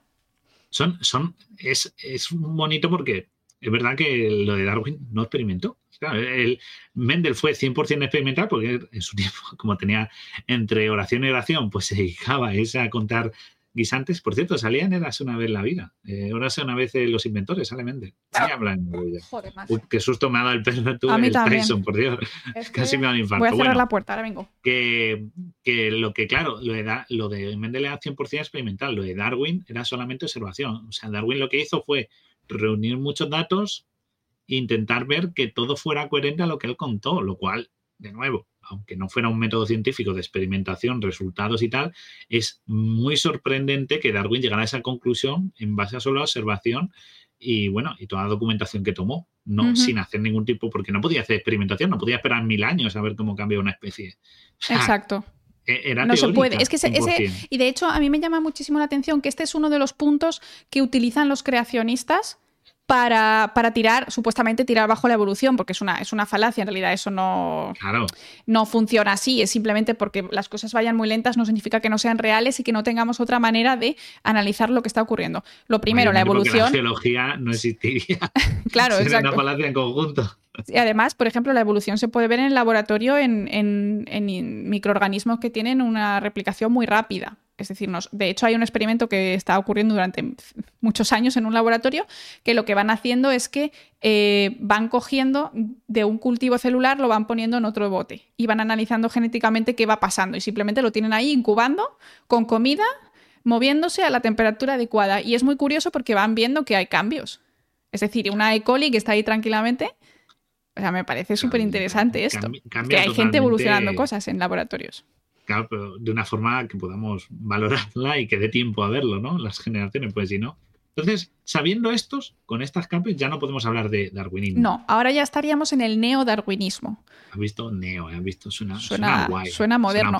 en realidad el neodarwinismo se llama, o sea, el nombre más así se llama teoría de la síntesis evolutiva o nueva síntesis extendida, es decir, que se añaden informaciones más allá de la selección natural. Pero neodarwinismo tiene más marketing. A mí neodarwinismo me gusta mucho, ¿no? Porque en realidad... Más Y además lo, bueno es que se pueden seguir añadiendo cosas que seguimos eh, pues encontrando sobre la evolución. Porque, esto no está cerrado, esto es... Esto es dinámico, porque pensad que el neodarwinismo, por decirlo así, surgió sobre qué año, podemos decir. Porque Darwin, claro, como publicó, pero el neodarwinismo no es una es que va, va como poco a poco, porque claro, en 1900 se redescubre Mendel pero estuvieron como enfrentados, porque es como, claro, si Mendel es, tenía razón y es fácil demostrarlo, tú te pones con tu guisantes y puedes demostrarlo, eh, es como que no estaba muy claro por qué de hijo de padres amarillos sale un hijo verde, ¿sabes? Ese tipo de cosas no estaba como muy claro, no se entendía muy bien. Entonces no sé realmente cuánto tiempo pasó hasta que se em, empieza a unificar.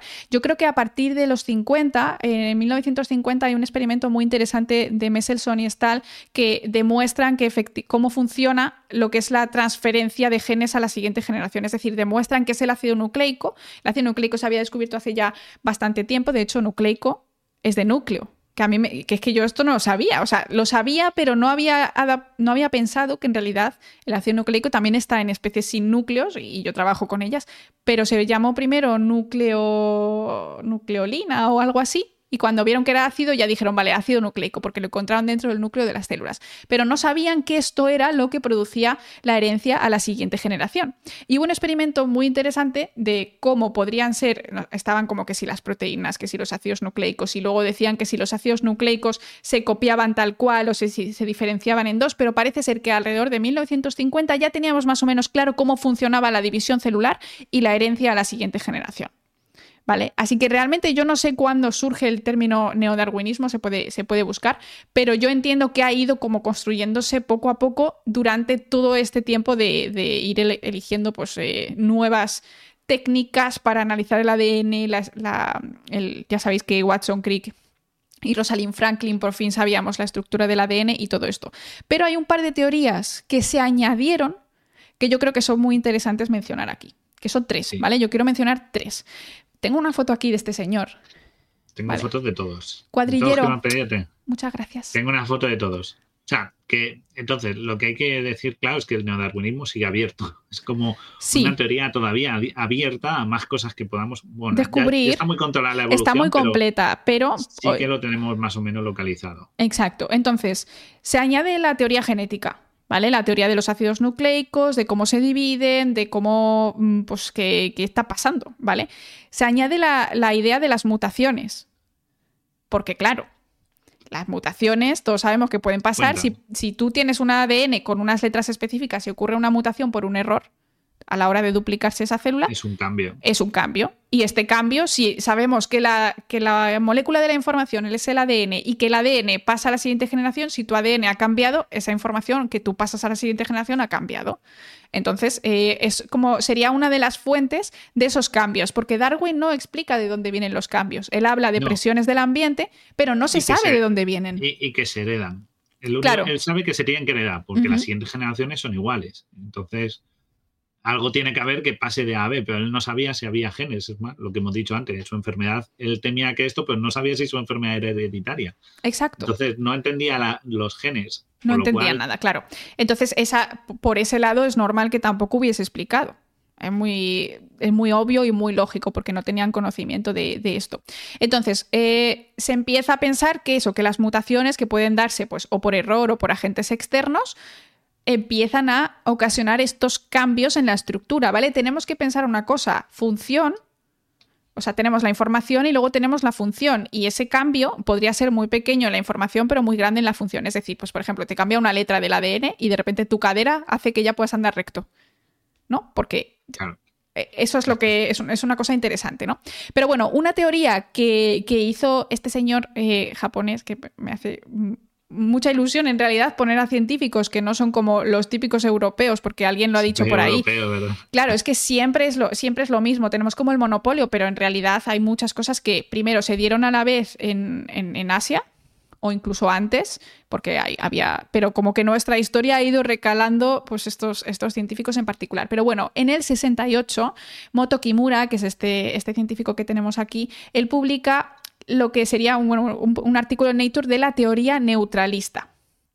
Esta teoría, que a mí me encanta en realidad, porque la mayoría de las veces que pensábamos antes del 68 mutaciones era como malo. En plan, mutaciones malas o mutaciones buenas, pero la mayoría malas. En plan, buah, mutación, cáncer. Bueno, no sé si cáncer o yo qué sé, ¿vale? Lo que fuera. Te, te, pensabas que era algo malo, ¿no? Porque mutante también es una palabra que tiene una connotación bastante negativa. Pero en este caso, lo que él decía, su teoría neutralista, es que la mayoría de los cambios no, no hacían nada. Luego, claro, luego viene lo que sería el código genético, que sabemos que el código genético se encarga de que ciertos errores sean silenciosos y no pase absolutamente nada. Y claro, este señor tiene razón. Su teoría molecular encaja perfectamente con la idea de que los cambios, la mayoría son neutrales y que se van extendiendo en las poblaciones porque sí. Claro, porque no te ocasiona una ventaja, pero tampoco una desventaja. Entonces te reproduces igual que el resto. Pero tú eres distinto por dentro, no se nota mucho, tú vas a ir reproduciéndote y que cuando llega un cambio, pues ciertas mutaciones van a estar aventajadas o desventajosas. O sea, va a ser malo o va a ser bueno, pero tú ya las tienes de antes. Entonces esto es súper interesante. No, tienes... Eh, esto choca mucho porque, claro, aparte de Darwin decía que los cambios solo eran consecuencia. Chocan dos cosas grandes de Darwin. Choca primero con que Darwin decía que los cambios eran consecuencia de la presión del entorno y Moto Kimura tira eso por el, por el suelo porque dice, pueden ser mutaciones, con lo cual ya no tiene que haber siquiera presión en el entorno. Exacto. Pueden ser un fallo de tu mecanismo genético. Y en segundo lugar, estas mutaciones, como decía Darwin, no son para, em, para mejorar y sobrevivir, sino que estas mutaciones pueden ser perjudiciales o incluso ni fu ni fa. Se quedarse ahí en, neutras y que a la, a la selección natural no le repercuta. Claro. Porque no es tu foco. Claro. Y en realidad hubo como una especie de como si fuesen contrarias, ¿no? Esta selección natural versus esta, esta teoría neutralista, pero en realidad no lo son. Porque tú puedes acumular mutaciones neutrales que en un futuro sí que, sí que funcionen para hacer la selección natural, ¿no? Claro, pero no lo sabes. Exacto, no lo sabes. Pero es que nadie sabe nada, nadie elige a dónde muta, ningún organismo elige nada. Tú vas y te ha tocado, tu genética te ha tocado, tienes el número de hijos que tengas y si alguna vez cambia la situación y esos genes que tú tienes, que en principio, pues eh, ni fu ni fa, pues ahora son una ventaja o son una desventaja y morís todos. Claro, porque Darwin siempre decía, todos los cambios son siempre a mejor, a sobrevivir, a y es como, o oh, no, o pueden ser malos o, inertes, ¿no? No tener ningún eh, efecto. Entonces, claro, es, un, esto una pasó, ampliación. Fíjate, esto se, esto se sabe que pasó con, la peste. En Europa y en muchas partes del mundo hubo una mortalidad enorme por, por la peste y es que había un porcentaje de, de personas que tenían un gen que eh, pues era más resistente. Entonces esas personas sobrevivieron más, pero era un gen de una cosa del, del sistema inmunitario que, bueno, pues que tampoco hasta entonces les había ocasionado ventaja ni desventaja. Simplemente era una, una, cualidad más, una proteína que tenía una mutación y que reaccionaba a tu sistema inmunitario ligeramente diferente, pero te hizo sobrevivir más a la peste. Y en Europa hay un porcentaje muy alto de personas con enfermedades autoinmunes, porque claro, ese gen se seleccionó porque no fallecieron esas personas y las otras fallecieron menos. Entonces, estadísticamente, ese gen se expandió muchísimo en la, en la sociedad de repente. ¿Y qué pasa? Que te da la, mala suerte de tener más tendencia a enfermedades autoinmunes, que es una cosa muy curiosa, ¿no? Lo que en su momento fue positivo ahora es negativo y tiene sentido, ¿no? Que eso se estaba ahí extendiendo sin ningún sentido de nada porque no era bueno ni malo. Ahora resulta que es bueno y luego resulta que es malo. Claro. Es, es, una cosa bastante compleja porque, claro, ya lo que dice, han puesto ahí random evolución, ¿no? Es en parte un poco, porque claro, es como em, hace que la selección natural, sí, o sea, esto no descarta la existencia de la selección natural, porque obviamente si un elemento del entorno te genera una presión, los que más se adapten a él van a sobrevivir y, que, se reproduzcan van a sobrevivir. La cosa es que no siempre, es como que tú te estudias una asignatura, pero no sabes de qué va a ir el examen. Un poco sería un poco eso. Los cambios son como cada uno se estudia un libro y tú puedes estudiar el libro que toca o el que una no. Oposición. La selección natural pero a lo mejor no cae en este examen, pero en el siguiente sí, y tú ya te lo habías estudiado antes, con lo cual e, es un poco, es un poco, aumenta la aleatoriedad de la evolución, lo cual es bueno, porque toda esta aleatoriedad hace que sea de mucha más variabilidad y haya alguien que salga adelante de todo el pool. Exacto. Entonces, es eso. Sí, sí, sí. Es muy, es muy guay, la verdad. A mí me gusta un montón. Y como estas teorías que en principio parecen contradictorias, luego en realidad, si lo piensas más en profundidad, tiene absolutamente todo el sentido. Porque, ¿de dónde van a salir si no son aleatorias las mutaciones? o sea, es que. Solo por la presión del entorno. Claro, pero ¿cómo sabe tu cuerpo dónde mutar? Eso es como evolución dirigida, eso no funciona así.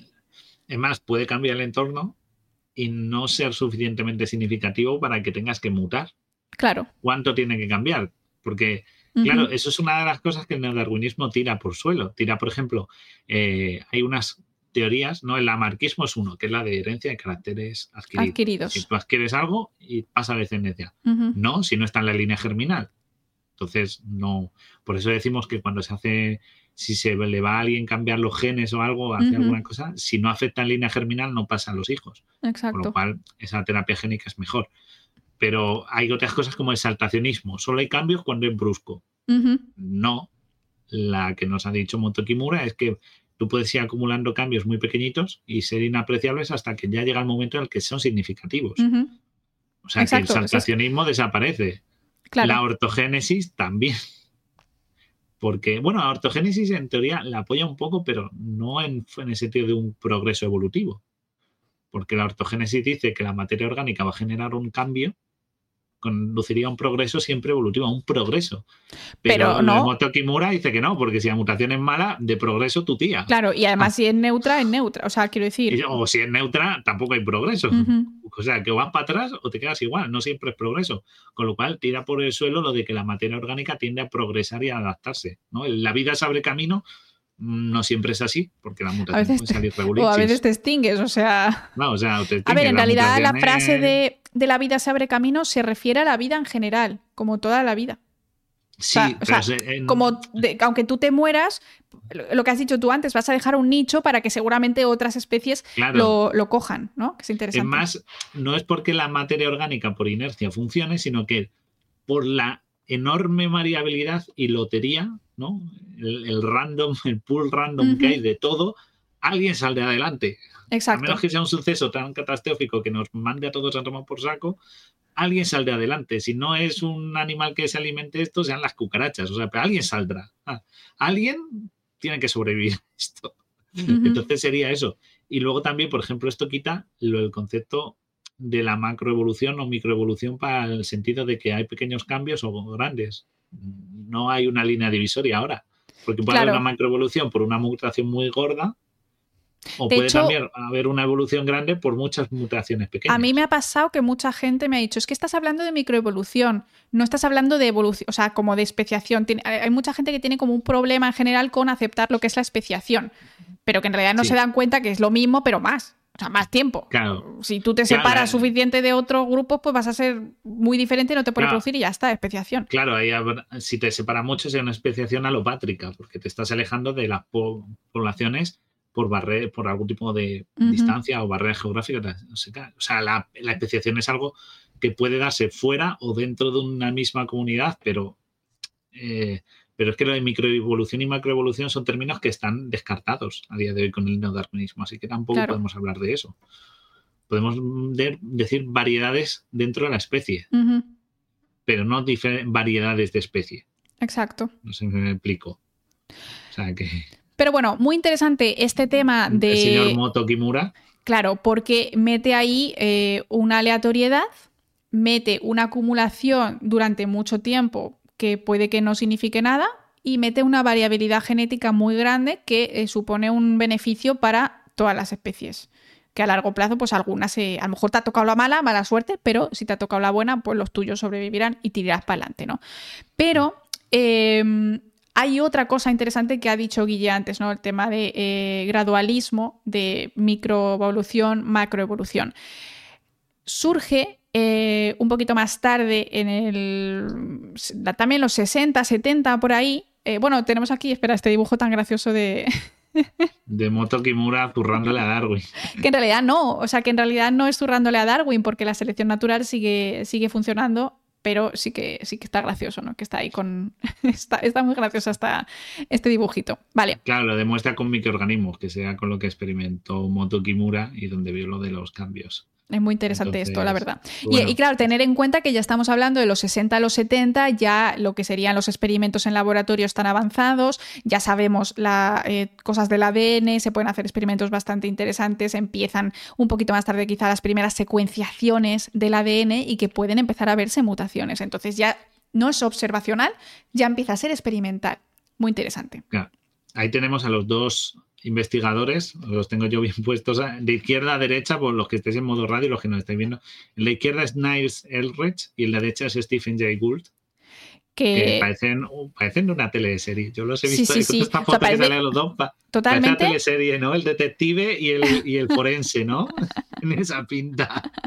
A ver, es, que, es, que, estos señores pues son de, de los años que son, eh, en los 70 fue cuando tuvieron así un poquito más de boom, y es que ellos eh, también se enfrentaron a Darwin, aunque luego ahora veremos que no, pero realmente ellos dicen que este gradualismo no es real, o sea, que este, este, cambio pequeño no es, ¿vale? Que lo que ocurre son lo que ellos llaman el equilibrio puntuado, es decir, que hay cambios como de repente debido a una presión muy grande del ambiente, ¿vale? Que esto sí que va junto con eh, eh, la la teoría neutralista, que se van acumulando los cambios y que a lo mejor uno de esos cambios hace que sea un cambio muy brusco en la, en la, fisiología. Esto puede ocurrir, o sea, esto sí que es cierto que se sabe que no necesariamente los cambios en genética tienen que ser pequeños. Y esta es otra de las excusas que ponen los creacionistas, porque siempre dicen, es que no habéis encontrado el eslabón perdido, el punto intermedio entre andar a cuatro patas y andar a dos patas. La mayoría de personas dirían, vale, si la evolución es lenta, ¿no? Es como poquito a poco tendrías que encontrar 90 eh, grados de cadera, imagínate la cadera, ¿no? O sea, con espalda con piernas, 90 grados. 80 eh, grados, 70 grados, 45 grados. ¿Cuál es el nuestro? 180. Ah, no, bueno, voy al revés. va sumando, ¿vale? Laura Hasta te, va un tirón, ¿eh? te va a dar un tirón, haciendo, está tirando mucho la cadera. Bueno, ¿me, entendéis, lo que quiero decir, ¿no? Que realmente se esperaba encontrar fósiles de, organismos que tuviesen una parte, una manera de andar intermedia entre cuatro y dos patas, es decir, voy a toser un momento. tose, tose, tose a gusto. Vale, ya está. Que hubiese ese punto intermedio. Sin embargo, esto no se ha encontrado a tres patas. Tres patas. le cortaron un pie y así, y así surgieron los homo los australopithecus. Ese Rucho Manolo que vamos a cuadrar el amo perdido. ¿Cómo?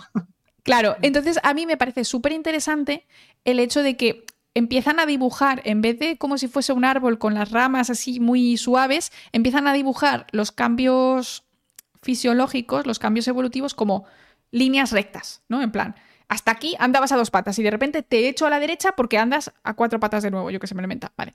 Pero eh, muy interesante. Y es que en realidad este, este gradualismo ocurre a nivel genético.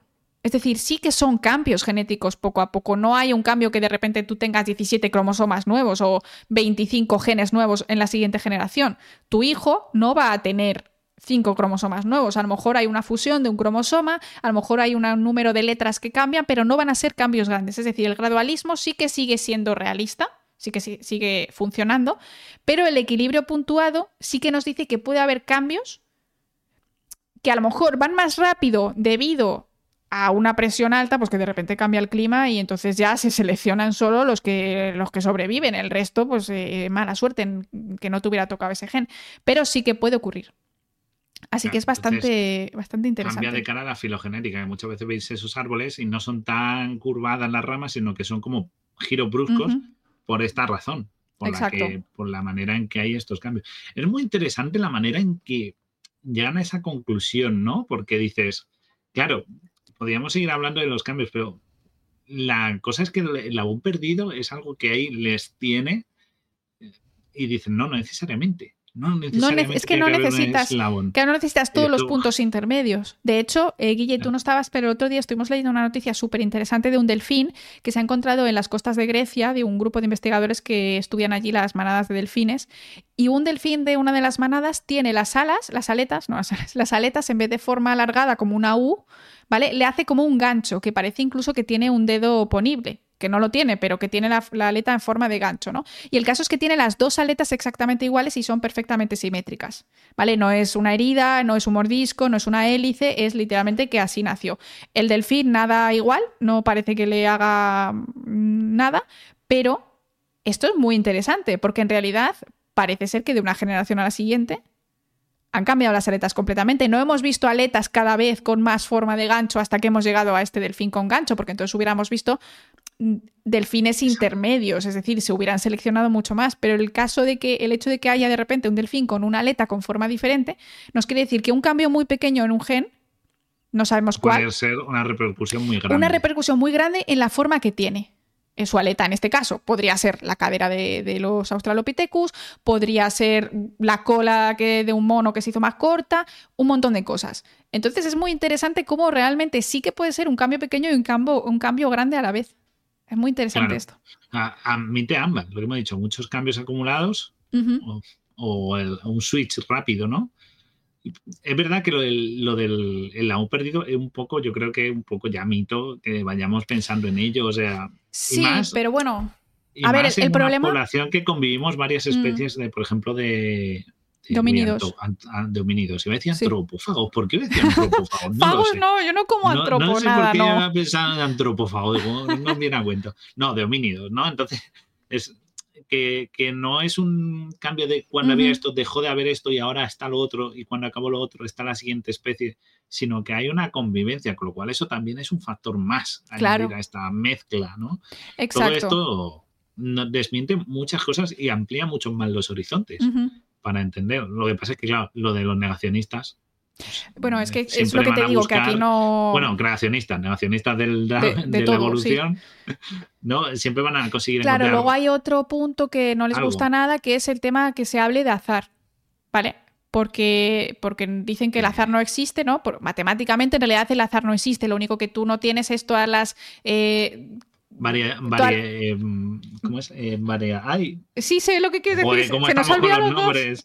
Ay, eh, Variables. las variables. No conoces todas las variables, ¿vale? Pero tú imagínate que eres una célula dividiéndote. ¿Qué es lo que va a determinar en qué punto te vas a confundir tú en tu genoma?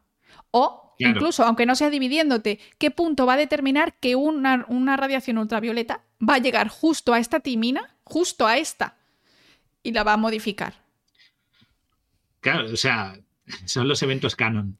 ¿No? Como, como salen la muerte del tío Ben, ¿no? Es Claro, o sea, estaba todo el evento escrito, ¿no? canon es aleatoriedad. Le podían haber matado a tío Ben o podían haber matado a otro. Y entonces no tendríamos Spider-Man, ¿no? Pues Exacto. esto es un poco eso. eh, claro, si lo piensas así, dices, claro, eh, por la misma todo es aleatorio, porque si Darwin le Claro, pero la padre, "No, cosa no, es que Mi hijo es un vago, que espabile y busca un curso. Pero es se que ponga ya aquí- de pastor. Pero aquí sí que hay cierto azar, porque el hecho de que tú Claro. pases por una zona particular y te dé una- un rayo ultrasónico y te modifique un ADN de un espermatozoide y entonces tu hijo salga con una letra distinta, si tú eso quieres decir que no es azar, pues me parece muy bien, pero para nuestras Pero- definiciones de azar de que, que pasa, tú pasabas por ahí y se te cambia una letra o que hay una proteína de tu, de tu, de tu genoma que se cambia, ostras, que eso no sea azar, con los millones es y millones de letras que tenemos. El azar es muy feo, el libre albedrío es el demonio. Entonces, lo que tú has dicho, ¿no? Decir, no, todos los cambios lo hemos dicho al principio del programa- porque Mm. claro, pensar que los creacionistas siempre están en, la rama religiosa, ¿vale? Es raro que exista un creacionista no religioso. Entonces, claro, tú lo has dicho al principio, te he dicho, bueno, pero esto y tú me has dicho, claro, todo puede ser parte del plan divino. Que lo ponga, que pasen estas cosas, puede estar todo Pues planeado. que, que hubiera pasado antes, chico, la verdad. Claro, claro, entonces si tú dices que todo es aleatorio, lo que estás diciendo es que nadie está al volante. Si no hay nadie al volante, estás rechazando una idea. Entonces, claro, no, no, no, todo esto Claro, tiene pero- que estar Sí, escrito. es lo mismo, en realidad lo de que no existe el azar es lo mismo que decir que el número de la lotería en realidad no sale por azar. Vale, a ver, si sabes realmente en qué lugar está cada bolita del bombo este que va girando ¿Cuántas y, la- vueltas se dan? Mídela el bombo, lo gira, y lo haces ahí una música, vale, pues una música, y haces ahí unas, unas ecuaciones, podrías saber qué bolita va a salir, pero es que no, eso es demasiado, es, de- es demasiado. Entonces, son- Esa es otra de, ese es otro de los problemas que, que- hay. Pero bueno, eh, azar aparte, hay otra cosa que se ha incluido en la teoría en neodarwinismo porque tiene una importancia súper, súper relevante para la formación de la vida compleja, sobre todo compleja, tal y como la conocemos hoy.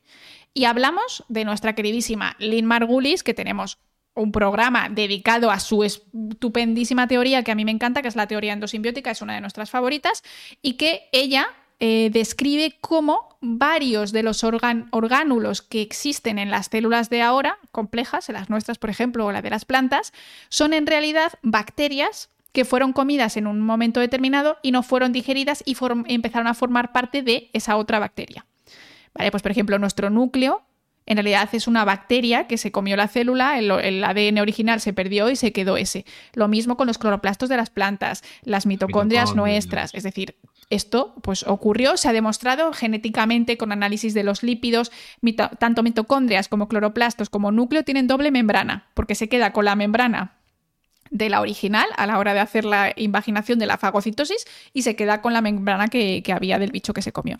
Entonces me parece eh, súper interesante cómo esto... una más. Exacto. al final, es, lo que mola del neodarwinismo es que es un conjunto de, de aportes, ¿no? Porque es verdad que las teorías que hemos presentado al principio, ¿no? Todas eran como muy individuales. Que si la de eh, John Roy, que si la del Buffon, la de la de Lamarck, son la de Darwin, ¿no? Todas son como la de una persona que le dio vueltas, no sabemos si teorizó en base a sus creencias, en base a observaciones, y llegó a una conclusión. Algunos más acertada, otros más errónea, pero esto, al ser una visión, digamos, polifacética, ofrece que se corrijan entre ellos. Claro, exacto. Entonces van la parte que los fallos de unos con los aciertos de otros. Por eso dice Darwin, se sigue llamando neodarwinismo, no se llama nueva teoría evolutiva o neoevolución. Se llama neodarwinismo porque el core se mantiene, que es el de darwinismo. Lo que pasa es que era como un diamante en bruto. Lo que hacen todos estos científicos es ir puliendo y añadiendo para que la forma sea la perfecta que englobe todas las opciones. El esquí.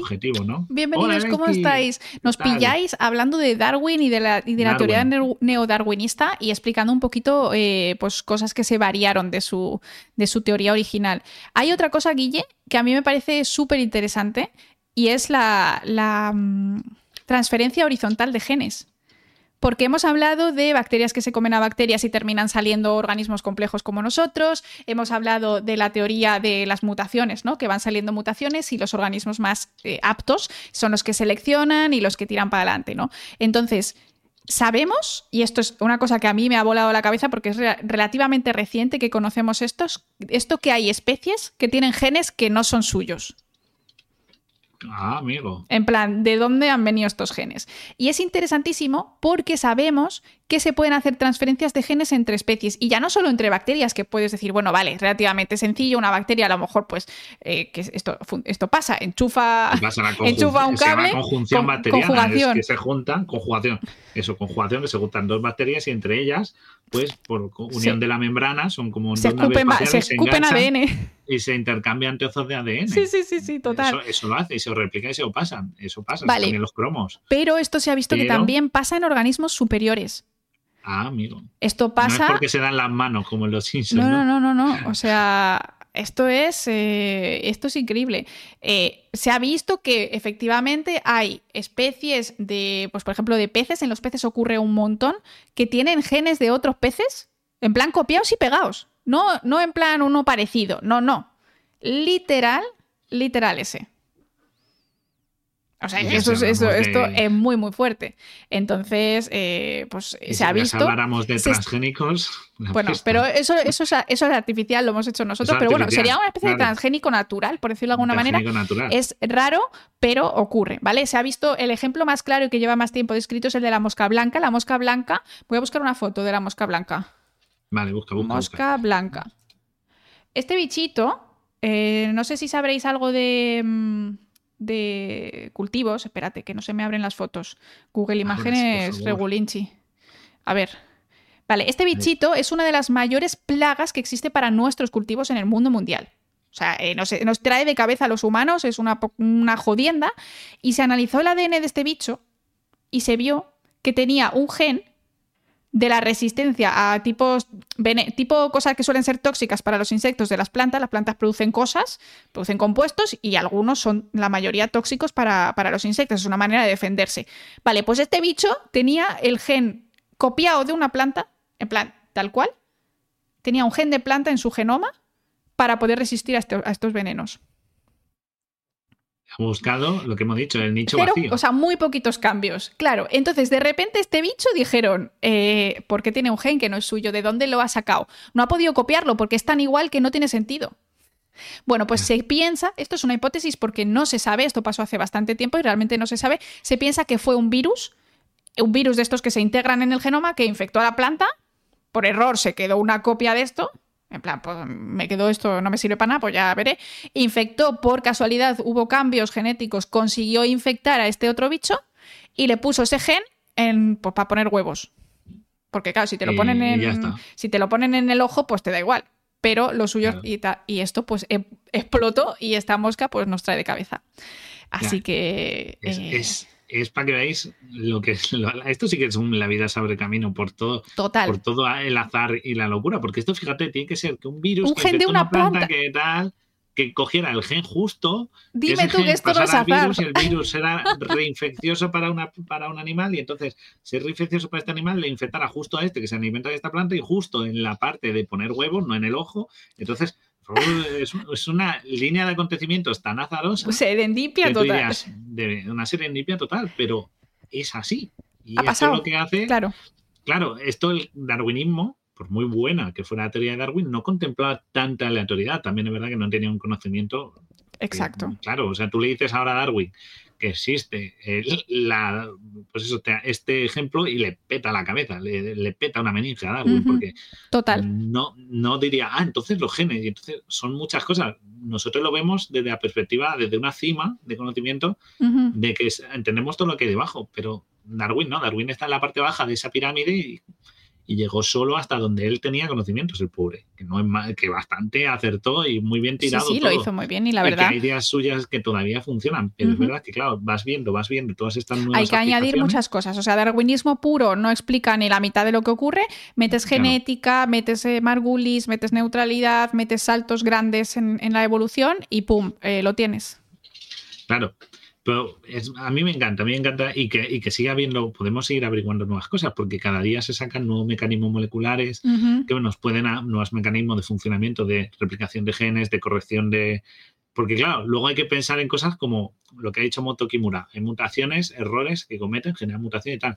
Pero claro, luego hay que añadir que existen eh, las ubiquitinas que corrigen esos errores. Entonces hay mutaciones que ni siquiera ya no es que sean neutras, es que suceden y se borran. producen esa, y se borran. Porque es la, en, la, en la del ARN que luego va a la proteína, una mal ensamble, ensamble de proteínas, pero como la wikitina lo corrige, es una mutación que ni siquiera llega a permanecer, que es una mutación de muy corto plazo de existencia. Claro. que todas esas. Y aquí lo importante es, la cantidad la cantidad de organismos que hay y la cantidad de tiempo que hay. Es decir, aunque la cantidad de cambios sea muy bajita a nivel individual, en realidad la, evolución no habla de organismos, la evolución habla de poblaciones y de cambios poblacionales y de especiación a largo plazo pero no habla de ti como tu individuo. Es decir, tus hijos no puedes decir que han evolucionado, porque aunque tengan un número de letras diferentes, esos genes no se han expandido en la población y no podemos hablar de evolución, podemos hablar de mutación y de, pues, de cambios. Pero eh, esto tiene que expandirse durante miles de años eh, a lo largo del tiempo. Entonces, eh, yo creo que ver la evolución así como un proceso que es lento, pero que va ahí poquito a poquito, pues es interesante. ¿Quién ha sido? Simon Thor. Simon Thor. Muchas, gracias es verdad, es verdad lo que, claro, en eso es lo que decía Darwin, uno de sus puntos. El tiempo es un factor clave, porque a más generaciones puede haber cosas de lo que hemos dicho, puede darse lugar a un cambio brusco, pero en la mayoría de los casos el tiempo es un factor para que podamos ver cómo se acumulan todos estos cambios, con lo cual, de nuevo, pues acertó, acertó y esto solo lo complementa un poquito más y lo precisa un poquito más. La verdad que me sigue sorprendiendo que el, o sea, cuanto más he leído sobre Darwin y todo, esto, dices, lo que me sigue chocando es cómo llegó a todo esto sin tener una noción clara de conocimientos como él tenía. Ya. Que le faltara siempre o sea, que, bueno, pues que yo creo que formación base. Yo creo que era una persona curiosa, que leía mucho, que tenía conocidos en diferentes áreas y que le fueron influyendo mucho. Yo creo que lo hemos dejado claro durante el programa, si no estabais al principio, pero Darwin tuvo mucha influencia de distintos personajes que tenían eh, distintos conocimientos de naturalistas, eh, geólogos, bueno, de geología, de meteorología, es decir, tenía como una visión más amplia. Y eso es lo interesante también, que, incluso aunque no seas un experto en algo, si eres una persona curiosa y tienes eh, la capacidad de unir los puntos, pues terminas, terminas haciendo esto. Así que... Claro, al final, al final yo la verdad, mm, se puede hablar mucho de Darwin, porque luego ha habido muchas adaptaciones, revisiones, análisis de nuevo de su teoría. Y hay que decirlo, no es que se equivocara, es que simplemente llegaba hasta donde llegaba con lo que tenía. Y lo mismo pasa con la mar. El pobre pues llegaría con su teoría y, de nuevo. claro, pero es muy interesante realmente la marca, aunque sabemos que a día de hoy los caracteres adquiridos no, se heredan, ¿vale? Eh, podemos hablar otro día de la epigenética, que hemos hablado un montón de veces, pero que aquí no entra porque no son cambios para siempre, son pues cambios reversibles, ¿vale? Pero la marca no tenía razón en ese sentido. Las jirafas, eh, no extendían su cuello y ese cuello se les quedaba largo y su hijo, sus hijos tenían el cuello largo, porque entonces yo me hago la lipo y ya te digo yo que mis hijos van a salir todos guapísimos con cero michelines. La cirugía, la cirugía estética completa bueno, y es como, bueno, no, espérate. no, germinal... no has visto miles de, capturas de pantalla, bueno, miles, pero yo he visto muchas capturas de pantalla de gente que dice que se ha operado para que sus hijos eh, no tengan que sufrir ah. el mismo bullying de nariz o de orejas. Eso, eso surgió una noticia falsa que surgió hace tiempo, que era eh, marido se divorcia, se divorcia de mujer, eh, era, eran asiáticos los dos, porque le salen los hijos feos. Y era porque ella se había operado, se había hecho la cirugía para parecer guapa, pero en el fondo era fea y los hijos le salieron feos. Y es como, y es como claro, porque y el marido se enfadaba porque tenían que haber salido guapos y tú. Ya, pero se ha operado. pero si se ha operado. Bueno, de guapos o feos es subjetivo, eso es lo primero, no son pero bueno. adquiridos la cirugía estética, no son genéticos, o sea que no. es Aunque estuviera operada antes de obtener a los hijos y a ti te parecía muy guapa, los genes suyos son los genes suyos. Los recauchutados de silicona no van en los genes, ¿sabes lo que te digo? Exacto. Ah, hubo, eh, un, hubo un chiste bastante gracioso que hizo Berto Romero en uno de sus programas de estos que hace. Y eh, no sé si lo hizo Berto, os pusieron un audio de una persona que pasó esto, ¿vale? Yo esto sé que lo vi con Berto. Y es que resulta que había un chaval en el gimnasio que dijo, jo, es que me cuesta un montón crecer de músculo porque mi genética, no sé qué. Y dice el otro, ya, tal. Y dice, pero a ti te, a ti te será fácil porque eres negro, ¿no? Que ya sabemos que no todos, no, no, no, esto, esto no es el chiste, pero sí es verdad que estadísticamente hay un porcentaje de la población negra que tiene mucho más músculo porque tiene más testosterona, ¿vale? Esto sí que es genético y les cuesta menos y por eso en ciertos deportes son los reyes, porque tienen unas piernas que alucinas.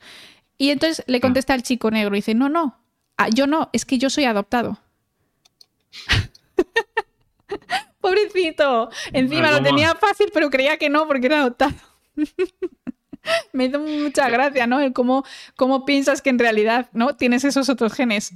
Claro, es, que eso también es increíble el desconocimiento sobre cómo funciona la genética de las cosas y de verdad, un día podríamos, os digo en serio, podríamos hacer un programa solo desmintiendo los, las burradas que se dicen por parte de cómo funciona la genética de gente que no tiene ni idea de genética. Claro, es curioso, ¿no? Es el mismo ejemplo de me opero y... Sí, sí, pero cosas de no saber cómo funciona la herencia, solo con muchas cosas que se explicarían con herencia mendeliana, que es súper sencillo, o sea, que es, y te sorprende mucho la burras que dice la gente y tú, wow. Es muy curioso, es muy curioso, la verdad. Por eso es bueno seguir divulgando y enseñando estas cosas para que, las para que la más gente la entienda o la aprenda o se interese, porque mira, lo que hemos dicho, Darwin no era científico, no hace falta ser científico de formación para que te interese y aprendas y puedas aportar. O sea, lo que hemos dicho. A ver, también es verdad que no era como ahora y la formación científica era estaba un poquito menos tan era un poco más como de hecho me ha hecho mucha gracia que he estado leyendo la biografía de, de Fitzroy que era el capitán del barco que él era como súper religioso y tal que con 20 años tenía un doctorado yo haciendo así así en plan, ¿eh? Eh, digo, pero amigo, o sea, 20 años un doctorado. Digo, a mí no me salen las cuentas. O sea, esa gente. Siendo, marino, ¿eh? Siendo luego marino, claro, claro. capitán. Bueno, eh, porque el tío al parecer era bastante inteligente, ¿eh? ¿eh? O sea, era, era súper religioso, muy cerrado de mente en algunas cosas, pero sí que era una persona muy inteligente y al parecer pues tenía una conversación interesante y sabía mucho, pues eso, de geología, de meteorología. Era, era un tío listo. Así que no me no es como tan extraño, no es como no sabía sumar y tenía un doctorado a los 20 años, pero... No, no, pero, aún así los, los, plazos, por la manera en que sabemos cómo, cómo está estructurada ahora la, la, formación, la adquisición de títulos ¿no? universitario y doctorado, pues dirías tú, mmm, muy listo que sea, no me cuadran los tiempos, o sea, no te sacaste 30 asignaturas, no podías decir ahora una persona se saca 30 o 40 asignaturas en, un año, nadie se lo hace, o sea, le explota la cabeza. claro, pero bueno, era, era, distinto, yo creo que ahí entonces un doctorado podía ser escribir una tesis y defenderla, les gustaba, te aprobaban, doctor. Claro, claro. pero bueno, que me ha hecho gracia, ¿no? Que era un señor que a los 20 años tenía doctorado y yo me siento una fracasada, ¿no? O sea, es una cosa muy, muy curiosa. Muy curiosa. Y, no eres capitán de barco tampoco, Laura. O sea, es verdad. dos cosas. Estás doble. Oye, ¿cómo que no soy capitana de barco? No, no, Esto, es el capitán Ataulfo. es verdad, vale, okay. Yo soy segunda, segunda de a bordo. claro, claro, claro. O sea, somos, nosotros somos los segundos de a bordo, no hay... Era el que estaba primero, la potestad de, de, pertenencia era suya. Él estaba antes y nosotros hemos llegado y nos, nos acogió. Me ha gustado mucho, la verdad es que lo de Darwin me ha gustado mucho. No sigo diciendo, si os queréis leer el, el, esto, lo vais a encontrar, pero yo buscaría versiones que sean explicadas o resumidas, porque si os leéis el original... Os mm, puede espetar la cabeza, a no ser que, pues, lo queráis leer por otra cosa. El, índice de bostezo va a aumentar increíblemente en, vuestro, en vuestra cara, así que deja, no os, recomiendo. Si alguien quiere leérselo, siempre libertad, pero sepáis a lo que os enfrentáis. Pero hay muchísimos. De nuevo, Darwin es un autor lo suficientemente conocido. Tal. También hay otro libro, no confundáis el origen de las especies con el origen del hombre, que es otra obra distinta. Exacto. ¿vale? Que es importante, que es de la que a veces, cuando hemos dicho que sacaban cosas negativas como machistas o racistas, es de ese libro que ya tiene habla también entra un poco en la frenología, en la craneometría y en esas cosas, y no es un tratado tan orientado a la evolución como este, ¿vale? Entonces, lo digo porque a lo mejor lo buscáis y lo encontréis por error, y no, y ese lo hizo muy posteriormente, del 71, o sea que no es tal, ¿vale? Por lo demás, pues yo creo que hemos repasado todo. si el neodarwinismo ya sabéis que sigue creciendo, a lo mejor en un futuro tenemos que añadir más o se crea Ojalá, un sí, Sí, sería muy guay que, poder vivir como adaptaciones extra al, neodarwinismo, ¿no? Sería muy guay. Claro, porque el neodarwinismo no está cerrado. Igual que el darwinismo se quedó cerrado y dijo esto es así y ya. Este sigue abierto a cada vez más y más aportaciones. Con lo cual, y, a desmentirse propiamente y corregirse. Así que es una de las mejores formas de entender la evolución de forma dinámica y permanente.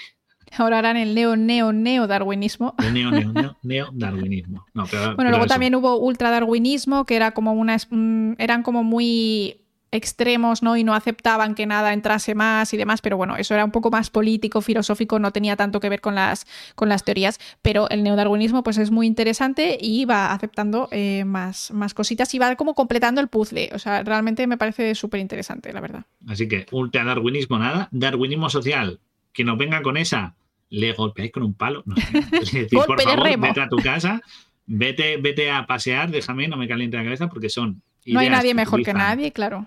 Claro, son manera de aprovechar unas ideas que su idea, su concepto es explicar algo de manera científica y aséptica, retorcerlas en beneficio de argumentos mm, bastante discriminatorios en muchos casos. Así que que te vengan con eso, pues para ti. A mí no me venga esta persona que no os intente convencer con eso.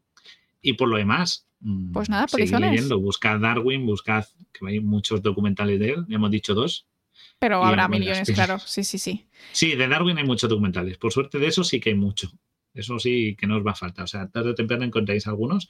Y, y nada, si queréis aportar, como siempre, comentarios, de todo muchas gracias, que hemos sido chopocientos en el chat. Muchas gracias a Eleski por, esa eh, pedazo de raid y por vuestras subs, que han sido unas poquitas, así que os lo agradecemos un montón. Eh, nos vamos, polizones. Si estáis en diferido, ya sabéis, dejarnos comentarios, apoyarnos con, eh, compartiendo con vuestros amigos si os ha gustado el, programa. Y si queréis vernos en directo, estamos aquí todos los sábados a las 12. la semana que viene, a lo mejor está Guilla, a lo mejor no, ya veremos. El jueves, si no, estoy y si no, el jueves. Y yo, igualmente, y yo igualmente estoy martes y jueves siempre aquí eh, contando pues noticiencias, club del libro, eh, podcast, lo que, lo que vaya surgiendo. Así que nos vamos a ir con los lobetes. Esperamos que lo hayáis pasado súper, súper bien, eh, que hayáis aprendido un montón y que os haya picado un poquito la curiosidad de, de la evolución y que, no sé, que os guste como a nosotros, así como en plan, ¡ay, qué emoción! Evolución existe, es real. Y si, no, y si todavía no, tenéis, no podéis pasar suficientes generaciones para evolucionar, pues evolucionar mentalmente, que eso siempre está bien, a base de aprender y ampliar vuestros horizontes. Exacto. Que eso nunca está de sobra. Evolucionar mentalmente es lo mejor que podéis hacer. Así que nada, feliz Navidad. feliz Navidad para los que esto, nos vemos la semana que viene. Bueno, feliz Navidad, feliz Newton, feliz... Bueno, ha sido ayer el solsticio. Juansa, Saturnalia, ¿qué es Juansa? No sé. Eh, los que han visto Futurama lo pillan. Ya está. Eh, Hanukkah, el que le pille, y bueno, o feliz Navidad. Bueno, feliz Navidad, que decía uno, no, O feliz sábado. ¿no? Feliz, domingo, lo que toque. feliz Navidad ya es como más cultural que religioso, yo creo. Sí. Bueno, yo creo. que bueno, feliz algo, disfrutad, estad con quien esto, disfrutad de vuestra, de con quien estéis cerca, pasadlo bien, nos vemos y nos, y, nos, escuchamos. Comentarios, like, escucharnos, besitos mucho, os quieren, Ataulfo también, que está Adiós, Ataulfo. Adiós, adiós, adiós, nos vamos. Felices felicidades.